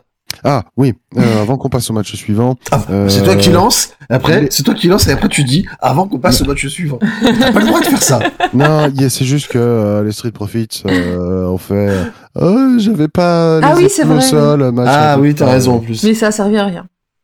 Voilà, donc euh, il y aura probablement un rematch, euh, probablement. Ouais, probablement, Mhm. probablement à la télé. Voilà. C'est pour faire style. En fait, on n'avait pas perdu. Et comme ça, ils vont reperdre et ça va confirmer qu'ils sont bien nuls. Tout à fait. Ce que je je ne suis- pense pas, hein, mais. Donc, match suivant, mon cher Quentin. Pour le titre euh, SmackDown, euh, Ronda Rousey, la championne, défend son titre contre Ouais. Voilà. Problème. ouais, problème là aussi hein, de de booking. Je sais pas vous, mais moi Ronda Rousey, euh, c'était une de mes idoles quand elle avait sa carrière à l'UFC. Ouais. quand elle est arrivée à la WWE, euh, j'étais hyper impatient et franchement, elle a dépassé mes attentes, ce qui était vraiment pas évident. Et là maintenant, ben, Ah, en fait, clair. le booking euh, la rend, je vais pas dire commune parce que c'est pas le cas, mais franchement, a, a vraiment un peu Ça enterré euh, ce qui faisait d'elle un truc un peu unique, quoi. Son run est complètement froid. Son Ah, mais oui, c'est ça, oui. froid, C'est c'est dommage, franchement, moi, c'est. C'est- euh, Pour moi, c'est un match de remplissage, quoi. Donc, euh, Euh, elle a eu, euh, elle a eu un espèce de, euh, une espèce de, euh, de fête de contre Raquel Rodriguez. Ouais. ouais. On s'en fout- On s'en fout un petit peu. Mm. Euh, ça passionnait tout le monde, tellement tout le monde au début du match que Delphine euh, se posait la question de comment tenait le soutif de Natalia. Plutôt que de regarder le match, elle disait mais, mais comment techniquement parce que Natalia elle était quand même Elle avait un sacré décolleté, quand même. voilà Elle elle avait une, une tenue fermée au col, ouverte sur la poitrine et qui se refermait en dessous de la poitrine. Et donc avec les seins, le soutien-gorge qui ressortait bien, quoi. Bref. tout à fait. Euh, notez aussi que, alors, euh, ça pourrait se défendre parce que, euh, bon, les catcheurs, c'est bien en théorie quand les catcheurs préservent leur corps, mais ça bumpait très léger. hein. C'est-à-dire que sur des, il y a eu beaucoup de prises où normalement tu t'attendrais à ce que euh, ça claque sur le ring. Euh, à la place, Ah tu te ouais, retrouvais non. avec Ronda qui roule sur le ring. Ouais. Euh, alors c'est peut-être les réflexes, hein. c'est-à-dire que euh, bon bah effectivement quand tu- quand on te projette euh, normalement c'est mieux de rouler que euh, que de claquer, mais quand tu fais du spectacle faut que ça claque. moi je l'ai noté moi c'est, c'est- je, je l'ai formulé que de cette manière c'est que pour moi Randall est beaucoup trop fluide dans ses transitions dans ses projections ce qui fait que quand elle mettait Natalia au sol Natalia se déroulait mais comme une fleur sur le ring et c'est vrai que ça annulait toute la supposée puissance du coup quoi. Mais, mais j'ai noté. C'est euh, rare, trop fluide quoi. En fait, j'ai écrit il y a de l'idée, mais problème à la mise en œuvre. C'est Mm, il y a un truc. On sent qu'il a que ça a été travaillé, préparé. Il y a du boulot derrière. Je dis pas le contraire. Bah moi, mais ça marche pas. moi, moi, moi, ce que j'ai noté c'était que c'était, euh, il y avait des bons trucs, il y avait des bons spots, mais que c'était très téléphoné en fait. On pouvait voir ouais. arriver tout le déroulé du match et les rebondissements, et même euh, dans certains cas les moves qui, qui étaient en préparation quoi. Euh, puis il y avait des choix très discutables. À un moment, euh, t'as, euh, je crois que c'est Ronda qui fait une extension abdominale à Natalia. Et le contre de Natalia, c'est de mettre une claque sur la cuisse de Oui. Ronda. Et Oui. du coup, elle s'échappe. Ah oui. Et, et je, suis très dubitatif. Mais je t'ai dit, c'est les, les claques ont pris une importance euh, démesurée dans le dans le catch. D'un coup, c'est le c'est le c'est le nouveau power move, c'est l'équivalent du calf kick euh, à l'UFC quoi. Oh là là. Non, mais c'est ça qu'il faudrait dire à, à Cesaro euh, la prochaine fois qu'il fait face à, à Zack Sabre Jr. C'est ça qu'il faut dire à tous les futurs adversaires de Mais Zack Sabre Jr. hein. claque. La prochaine fois qu'il vous met euh, dans euh, une de ces soumissions euh, horribles qui fait très mal, mettez-lui juste une petite claque sur la cuisse. Ça va, Voilà. tout dé- ça va tout détendre. Ouais. Petite claque. Comment se déroule le finisher? Le finish était sympa par contre. Vas-y. Bah, Il y a Ronda qui a fait euh, une soumission à Natalia. En fait, Natalia était debout. Ronda lui avait passé les pieds autour du cou et lui faisait une clé de bras en même temps. Donc elle l'étranglait avec ses chevilles, tout en lui tordant le bras de manière horriblement douloureuse. Donc c'était très sympa. Par contre, la transition pour arriver jusque-là était un peu obscure. Oui. La position finale était très chouette. Ah bah Mais moi, comment que, elle est arrivée à cette position- à cette moi, position-là, ce que j'ai noté, c'est chouette move de finition pour Ronda, mais transition moche, donc on est raccord. Oui, Ouais, voilà. on est tous à peu près d'accord sur ça. Et du coup, C'est ça, encore une fois, il y a de l'idée, mais problème à la mise en œuvre. voilà, Ronda conserve, mais Mais, mais, mais, pas attention. fini. Parce que Liv Morgan, qui est, euh, qui est sur un bon, un bon run, décide de, de, de profiter du moment, étant donné que quand même Ronda a été affaiblie par Natalia, Ah ouais. pour, euh, pour encaisser son money in the bank. Là aussi, euh, Liv Morgan, qui est censé être face, Ouais. qui va encaisser son money in the bank sur Ronda, qui est face. Mhm. Mais ouais. Ok. C'est Non, mais, étrange. C'est étrange. ouais, D'ailleurs, elle puis, en- euh, mon, mon, mon, comment dire, mon outil de saisie sur mon téléphone a- dit qu'elle avait encaissé son minet in the bank. ouais. voilà. Euh, le truc c'est que le truc c'est que les c'est toujours euh, compliqué euh, de filer la mallette Money in the Bank euh, à une babyface Déjà, oui, bien Euh, sûr. parce que euh, fondamentalement Money in the Bank c'est surtout un outil pour euh, pour euh, Pour les méchants. ouais, pour que les méchants C'est un outil de menace, personnel vil. Voilà. Alors après, il y avait eu, il y avait eu le cas euh, Dean Ambrose qui était babyface quand il a encaissé contre Seth Rollins, je crois. Euh, Et ça, c'était une autre histoire parce que bon, bah, Seth Rollins était, euh, Seth Rollins était, avait l'avantage, avait un avantage horrible qui fonctionnait toujours en sa faveur, qui était, il est, le patron était dans son coin, coin toujours en permanence. Ouais. Donc euh, bon, bah, il fallait euh, utiliser tous les avantages possibles pour enfin arriver à le vaincre. Oui. Euh, bah là, c'est pas pareil. Là, là c'est pas pareil. Et puis, alors, ce match, déjà, donc, Liv Morgan encaisse la mallette. Euh, elle fait un kick et tout de suite, elle se retrouve. Elle peut pas s'en empêcher. Hein, elle se retrouve à nouveau dans la position de la babyface en détresse parce que euh, elle fait un coup de pied un petit peu anémique. Ronda Rousey euh, lui chope le pied et la fout dans une clé de cheville, quoi. Ouais. Euh, Ah là là. Là aussi, on a cru que ça allait être réglé en, Bah ouais. je- en deux temps trois mouvements, comme, euh, comme le faux début avec, euh, avec euh, Claudio et Zack Sabre Jr. à Forbidden Door. Quoi. Ouais. Mais euh, bon, elle file un coup dans le genou euh, bla- d'ores et déjà blessé de Ronda. Euh, et elle fait un schoolgirl à, à Ronda Rousey et elle remporte le titre. Ouais. Du coup, là aussi, la manière est, la manière est un peu étrange. Mais nouvelle championne, Liv Morgan. Ouais. Mhm. D'autant plus que la réaction de Ronda, c'est euh, ouais, tu mérites. Comment ça ouais. Non, elle mérite pas. Non, non, elle mérite pas. T'es pas content, t'es en colère, elle vient de te piquer ton titre, quoi. c'est- ça, t'as, Mais non, Ronda, elle accepte. Voilà. Pas... Putain, t'as passé des années à tabasser des filles euh, sur un ring et à leur faire super mal en moins de 30 secondes.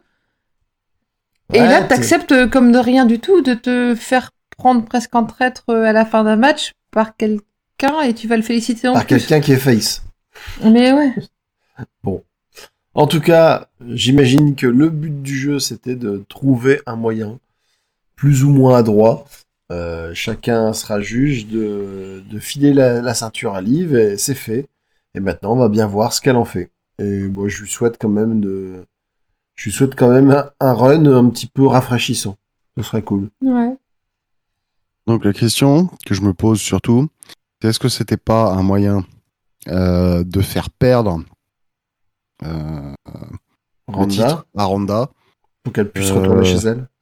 Alors peut-être pas, mais pour que euh, ensuite euh, Charlotte revienne, euh, Ah. euh, prenne le titre à Liv Morgan et Oh. qu'ils aient un truc pour euh, soit SummerSlam, soit euh, Oh. Non. soit euh, le machin in the castle. Clash Bah, at the castle.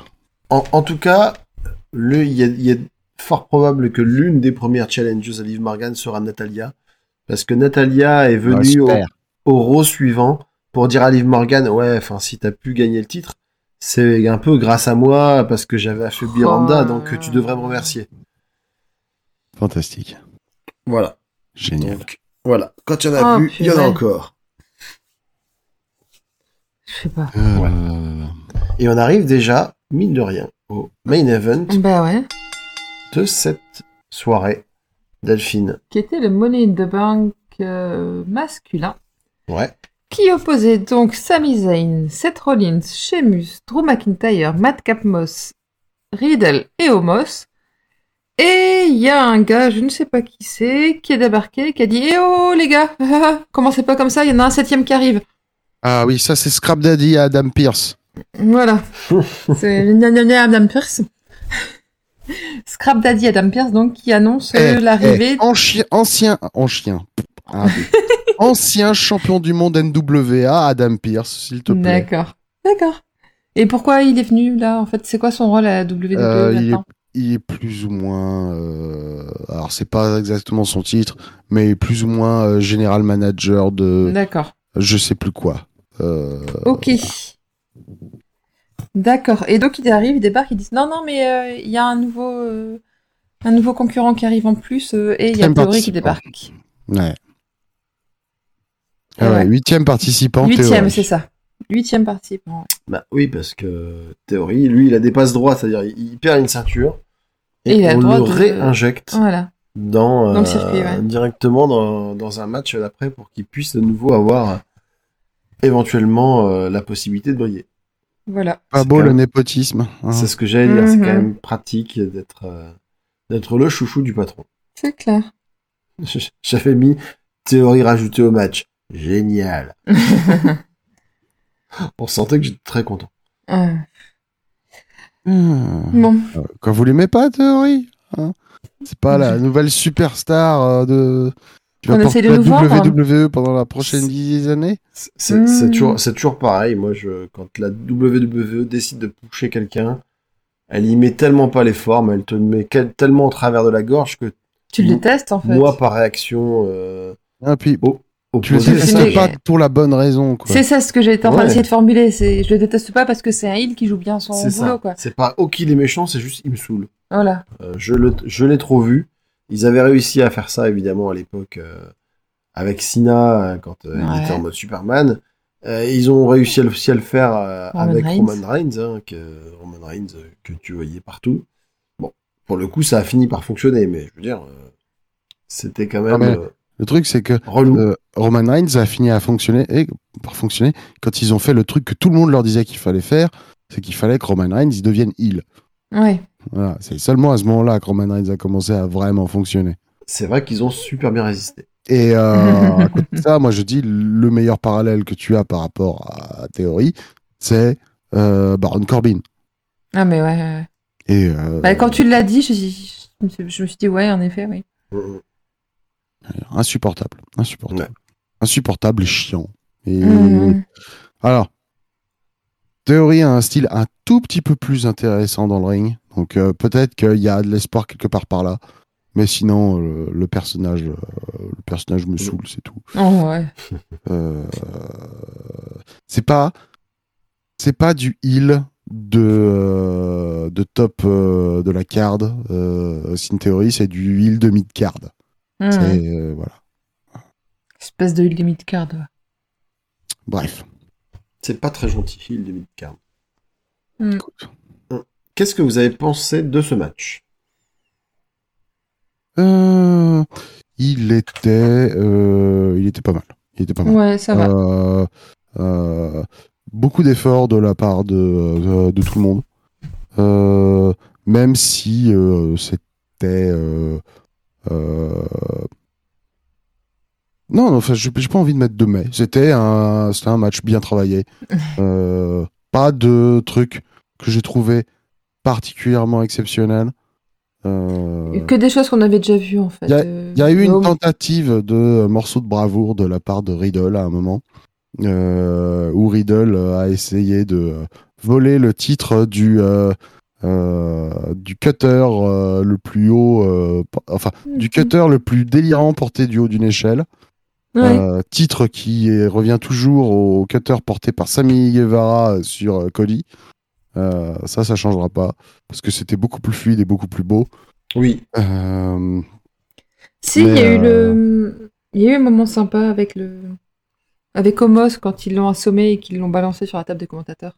Ah, quand ils l'ont transporté à 6 pour le jeter sur la table, ouais, ça c'était Tout ça à c'était fait. fun. Ça c'était fun.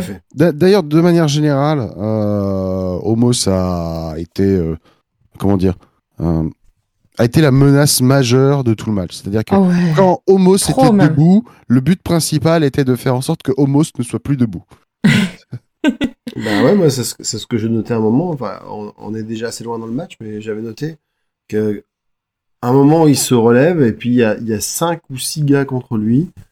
Euh, mais tu te dis, mais pendant ce temps-là, il n'y a, y a pas un de ceux qui reste sur le côté qui a envie de s'occuper de la mallette parce que ils avaient complètement oublié le, le match. Ils voulaient juste euh, se battre contre Homos. Homos qui a aussi euh, eu un moment de un peu de de, de, bah, de raté, je trouve, parce qu'il y a un spot où il est grimpé sur l'échelle. Alors déjà, tu te demandes euh, Mais l'échelle déjà, il a fallu faut. un, un temps fou pour réussir à grimper sur l'échelle. Voilà. Et donc, il est, il, il est genre sur la deuxième marche. Et puis, euh, je sais plus qui fait renverse l'échelle et il tombe. Mais franchement, il tombe de 50 cm, quoi.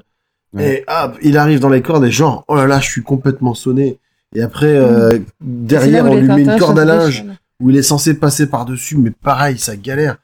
Enfin, c'est, waouh, il y a eu des, il y a eu des mouvements comme ça, il y a eu des, il y a eu des coups assez mous. Il y a eu Ouais, des coups de mou, il y a eu des erreurs de caméra aussi qui font qu'il y avait un. Euh... Matt, Cap... Matt Kamba, ça a moins lancé Sami Zayn. Sami Zayn, t'es là, Sami Zayn? Oui, oui. J'ai eu un doute. a, a lancé sur euh, Sami Zayn sur l'échelle qui était dans un coin et en fait le l'angle de caméra a fait qu'on a vu que Sami Zayn ne tombait pas sur l'échelle. Euh, Ouais. Ah, bah, moi, moi, du, moi, du coup, ce que j'ai noté, c'est qu'au début, enfin, c'était vraiment pas dynamique, c'était un petit peu mollasson. Il y avait des coups euh, qui étaient euh, pas portés ou pas impressionnants, encore des petites claques, comme on en parlait. Et puis après, ça s'est enchaîné. Bah, Quand Tu as- ils se sont décidés à monter à l'échelle, c'était bien. ouais, t'as parlé du spot sur Homos que j'ai trouvé vraiment chouette. Il y a le, il y a le super RKO de Riddle sur 7, euh, Mhm. sur 7, t'en as, t'en as parlé. Il y a, euh, il y a Zayn qui se, ouais, qui se fait détruire sur, euh, sur l'échelle par Moss. Il y a un beau spot de Riddle sur l'échelle, même si ça prend des plombes. Euh, je veux dire, tu vois, il, il grimpe, on aurait vraiment dit un paresseux, quoi. C'est-à-dire vraiment euh, avec ses membres très déliés comme ça, Ouais. avec des mouvements lents. Tu te dis, mais t'as t'as oublié que si t'arrives à, à choper la manette, t'es Non, non, il a. un spot ou pas? La peur Mais de il gagner. attendait, il attendait qu'Homos arrive. C'est souvent le problème en fait, c'est que souvent les gars attendent qu'Homos réagisse. Ouais. c'est ça. Mais il est censé me choper. Attends, il se relève. Attends, attends, attends, il Euh, va meuble, falloir qu'il bouge. Hein. Fais un truc. euh, Raconte des blagues.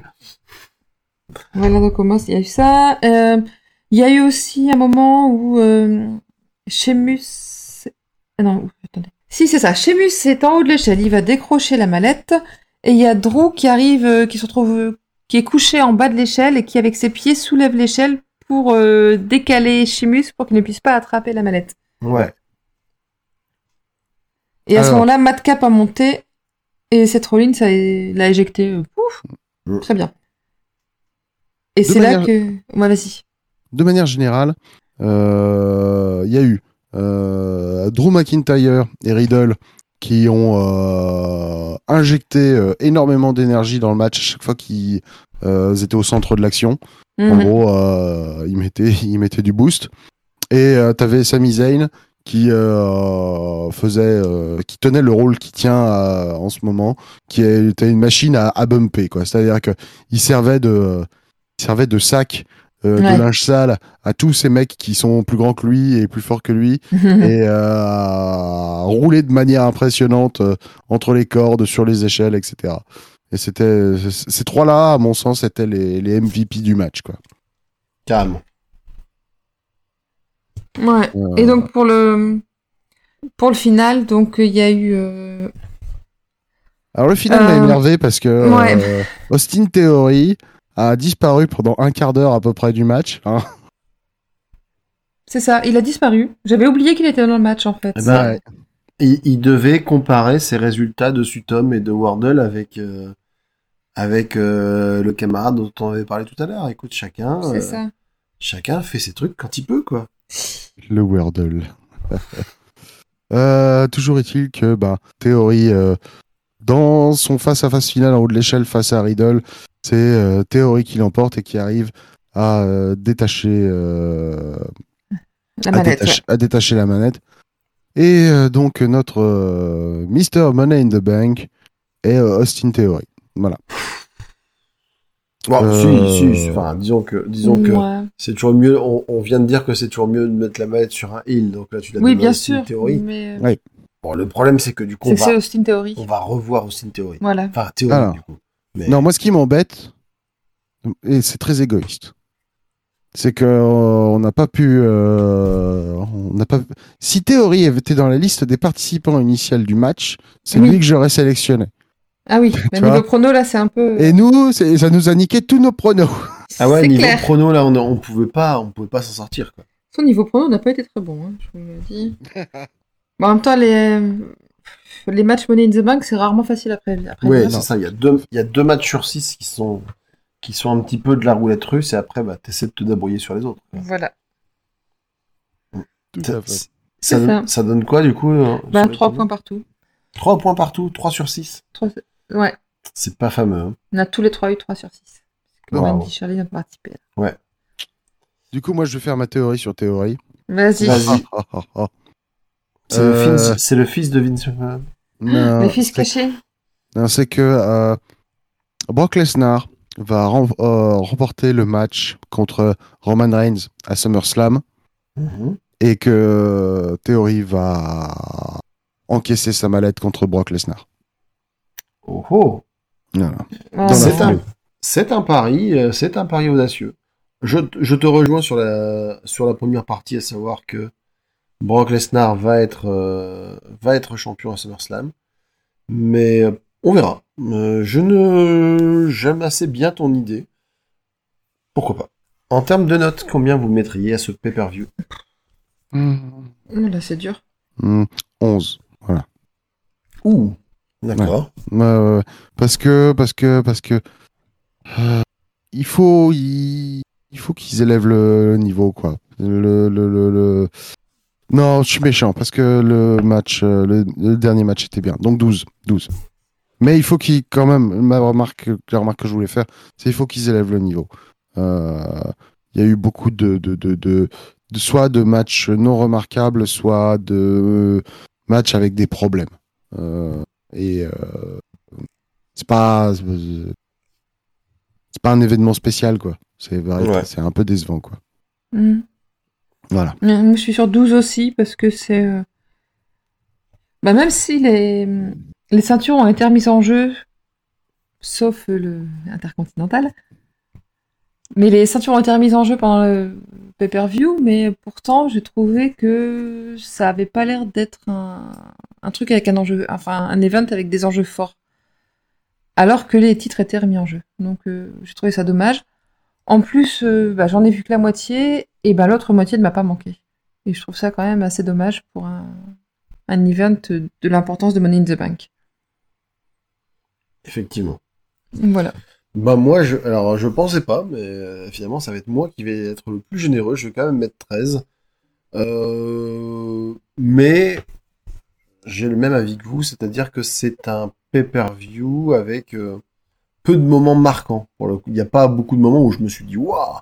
Il y en a quelques-uns quand même. Effectivement, il y a eu le spot de de Riddle, il y a eu la, manière dont ils ont jeté Homos tous ensemble. Mais sinon, euh, à part ça, je pense que si tu me réinterroges sur ce, sur ce pay-per-view dans un mois, mis à part euh, peut-être aussi euh, l'encaissement d'Olive Morgan, je vais pas avoir retenu grand-chose, quoi. Ouais. Donc, euh, donc voilà. Ouais, voilà. ouais. Donc ça fait une moyenne de 12-33. 12,33. Ouais, c'est pas, c'est pas moyen. top, hein. C'est Faut que je fasse un, un fichier de, de suivi des notes qu'on met pour voir un peu. euh, une évolution. On faire un l'évolution, graphique. On fera des Ouais, courbes. faire des On graphiques et des stats. et- Ah, c'est trop génial, les euh, stats. pour avoir à chacun les, la tendance des notes de chacun et tout. Voir. On adore ça. On adore ça. Est-ce que, du coup, vous avez d'autres choses que vous vouliez aborder ce soir. Euh, Je, crois, Quentin, que tu voulais parler un petit peu de, de la situation de Vince? Ouais, très rapidement, parce qu'il faut, euh, faut euh, comment dire, noter le fait que ça existe. Mais on- vu que le podcast, ça fait déjà trois heures qu'il dure, euh, on va pas, euh, on va pas s'étendre. Euh, de nouvelles euh, accusations euh, d'abus de pouvoir euh, de Vince McMahon et de John Laurinaitis euh, sont remontées, ce qui fait que, euh, alors, en gros, euh, Vince McMahon euh, est accusé d'avoir utilisé sa position dominante pour avoir une affaire, euh, pour avoir une relation avec euh, une assistante juridique de la WWE euh, et euh, de l'avoir, euh, d'avoir acheté son silence pendant euh, 3 millions de dollars euh, avant qu'elle quitte la compagnie. Et, et, aussi, il avait, il avait doublé son, il avait doublé son salaire euh, après, euh, après que l'affaire euh, se soit conclue, on va dire. Ouais. Mhm. Euh, donc, Vince McMahon n'est plus euh, CEO euh, de WWE. Stephanie McMahon l'a remplacé. Mais euh, Vince étant euh, la grosse merde qu'il est, il, a décidé de continuer à être sur le devant de la scène parce que euh, parce que c'est ce genre de personnage. hein. Mhm. c'est le genre de choses que ce genre de personnage fait. Voilà. John Laurinaitis, lui, a été mis dans un placard. Et en théorie, donc, à l'heure actuelle, euh, la CEO de la WWE, c'est c'est Stéphanie. Mhm. Voilà. Ok. Ce qui est un rebondissement complètement improbable, sachant qu'elle avait, euh, elle avait renoncé à son, au poste ouais, qu'elle occupait, euh, genre euh, deux, trois semaines avant. quoi. Ouais. Et euh, euh, donc à l'heure actuelle, le conseil d'administration de la WWE a demandé un audit interne pour euh, déjà examiner la situation et voir si euh, il y aurait pas d'autres situations similaires avec d'autres personnes. Et Dieu sait qu'il y en a parce que c'est Vince Mhm. McMahon et que Vince McMahon est une sale merde. Euh, Tu, tu l'as voilà. déjà dit, non, ça? Mais ça fait du bien de le répéter. voilà. Voilà, ouais. Euh, voilà pour euh, la WWE. Euh, euh, D'un côté plus, euh, plus rigolo, euh, à l'UFC 276, tu veux peut-être en parler, euh, Greg? Tu veux parler de quoi? De, Tu veux parler des multiples apparitions? Non, je veux parler de l'entrée d'Israël Adesanya. Ah oui, bien sûr. Ah oui, et effectivement, donc Adesanya, donc le, le champion middleweight, euh, qui a fait une entrée sur le thème de l'Undertaker et Ah oui. avec le chapeau, enfin un chapeau façon Undertaker et une urne dans les mains. Mhm. Euh, c'était plutôt rigolo. C'était plutôt rigolo. C'était un bel hommage. En plus, le, le Deadman euh, a semble-t-il eu vent de ça et là, Ah bah, euh, euh, Approuvé. l'Under- l'Under- il a l'Under- approuvé. L'Undertaker est un fan de MMA avoué, quoi. En plus, Donc, euh, voilà. Malheureusement, malheureusement par rapport au match, euh, l'entrée euh, d'Adesanya était plus intéressante que son match en lui-même. Ouais. Mais, euh, mais voilà quoi, c'était, euh, c'était quand même assez sympa de voir ce, ce petit, ce petit moment. On s'est dit, Mm. oh le con. On s'est dit, oh le con, exactement. euh, Du coup, on se, re- on va se retrouver la prochaine fois. Euh, début août pour euh, le débrief de SummerSlam. Ouais. SummerSlam qui, donc, comme j'ai dit tout à- en tout début d'émission, Et le il y a eu 30, le 30 le juillet. 30 juillet. Ouais. Il y a déjà quatre cartes, quatre matchs qui sont annoncés, me semble-t-il. À Ok. savoir Roman Reigns contre Brock Lesnar. Il y a de nouveaux. Euh... Attends, je vais pas te dire de bêtises. Je crois qu'il y a encore un Bobby Lashley contre Austin Theory. Mhm. Et, et après, il y a deux matchs improbables, genre, euh, genre, il y a Jack Paul qui va intervenir contre euh, The Miz, je crois. Ok, ouais. Pour reprendre là où ils en sont arrêtés à WrestleMania, ouais. Ouais. Mhm. Et, et il y a également un match de Pat McAfee Ah oui, ça j'ai vu. contre, je, ne- je suis en train de vérifier. Happy Corbin. C'est ça. Voilà. Donc, euh, une grosse carte en perspective. hein. Encore une fois, ouais. dire, euh, Pat McAfee et Picarbin. euh, Non, en gros, ça va être, ça va être un événement, un match. Le match intéressant, c'est Roman Reigns contre Brock Lesnar. Ouais. Et à moins que, euh, et à moins que Charlotte revienne, quoi, euh, ce qui sera probablement le cas. hein. Euh, ça va être le seul match qui sera intéressant, quoi. Voilà, voilà. Ok, bah du coup, je pense qu'on a fait le tour On a fait le tour, oui. de l'actualité. On va se laisser parce que c'est vrai qu'on est déjà à plus de 3 ans d'enregistrement. J'avoue que je commence à Ouais. m'endormir. je suis désolée, c'est très intéressant d'être avec vous, mais je suis fatiguée. On va donc, Vas-y, dis- vas-y, dis qu'on est chiant. c'est ça. Et heureusement qu'on n'était pas 5, sinon Ah, l'enregistrement, euh, purée. c'était encore plus compliqué. Ouais. On va donc laisser nos auditeurs retourner à leurs affaires courantes. Voilà. À bientôt, les copains. Et puis, bonnes vacances à nous voilà, bonnes vacances Voilà. à nous. et à vous. Et voilà. Et Et, puis- n'hésitez pas à nous faire un petit coucou sur Twitter, sur Facebook, ou nous laisser des gentils commentaires sur vos apps d'écoute de podcast. Ouais, les trucs habituels. 5 Voilà. étoiles. Ouais, c'est bien. Voilà. À Radio Beer Catch, tout attaché, sans accent. Yeah. À, À bien- bientôt. à bientôt. À bientôt. bonne ciao, soirée. ciao.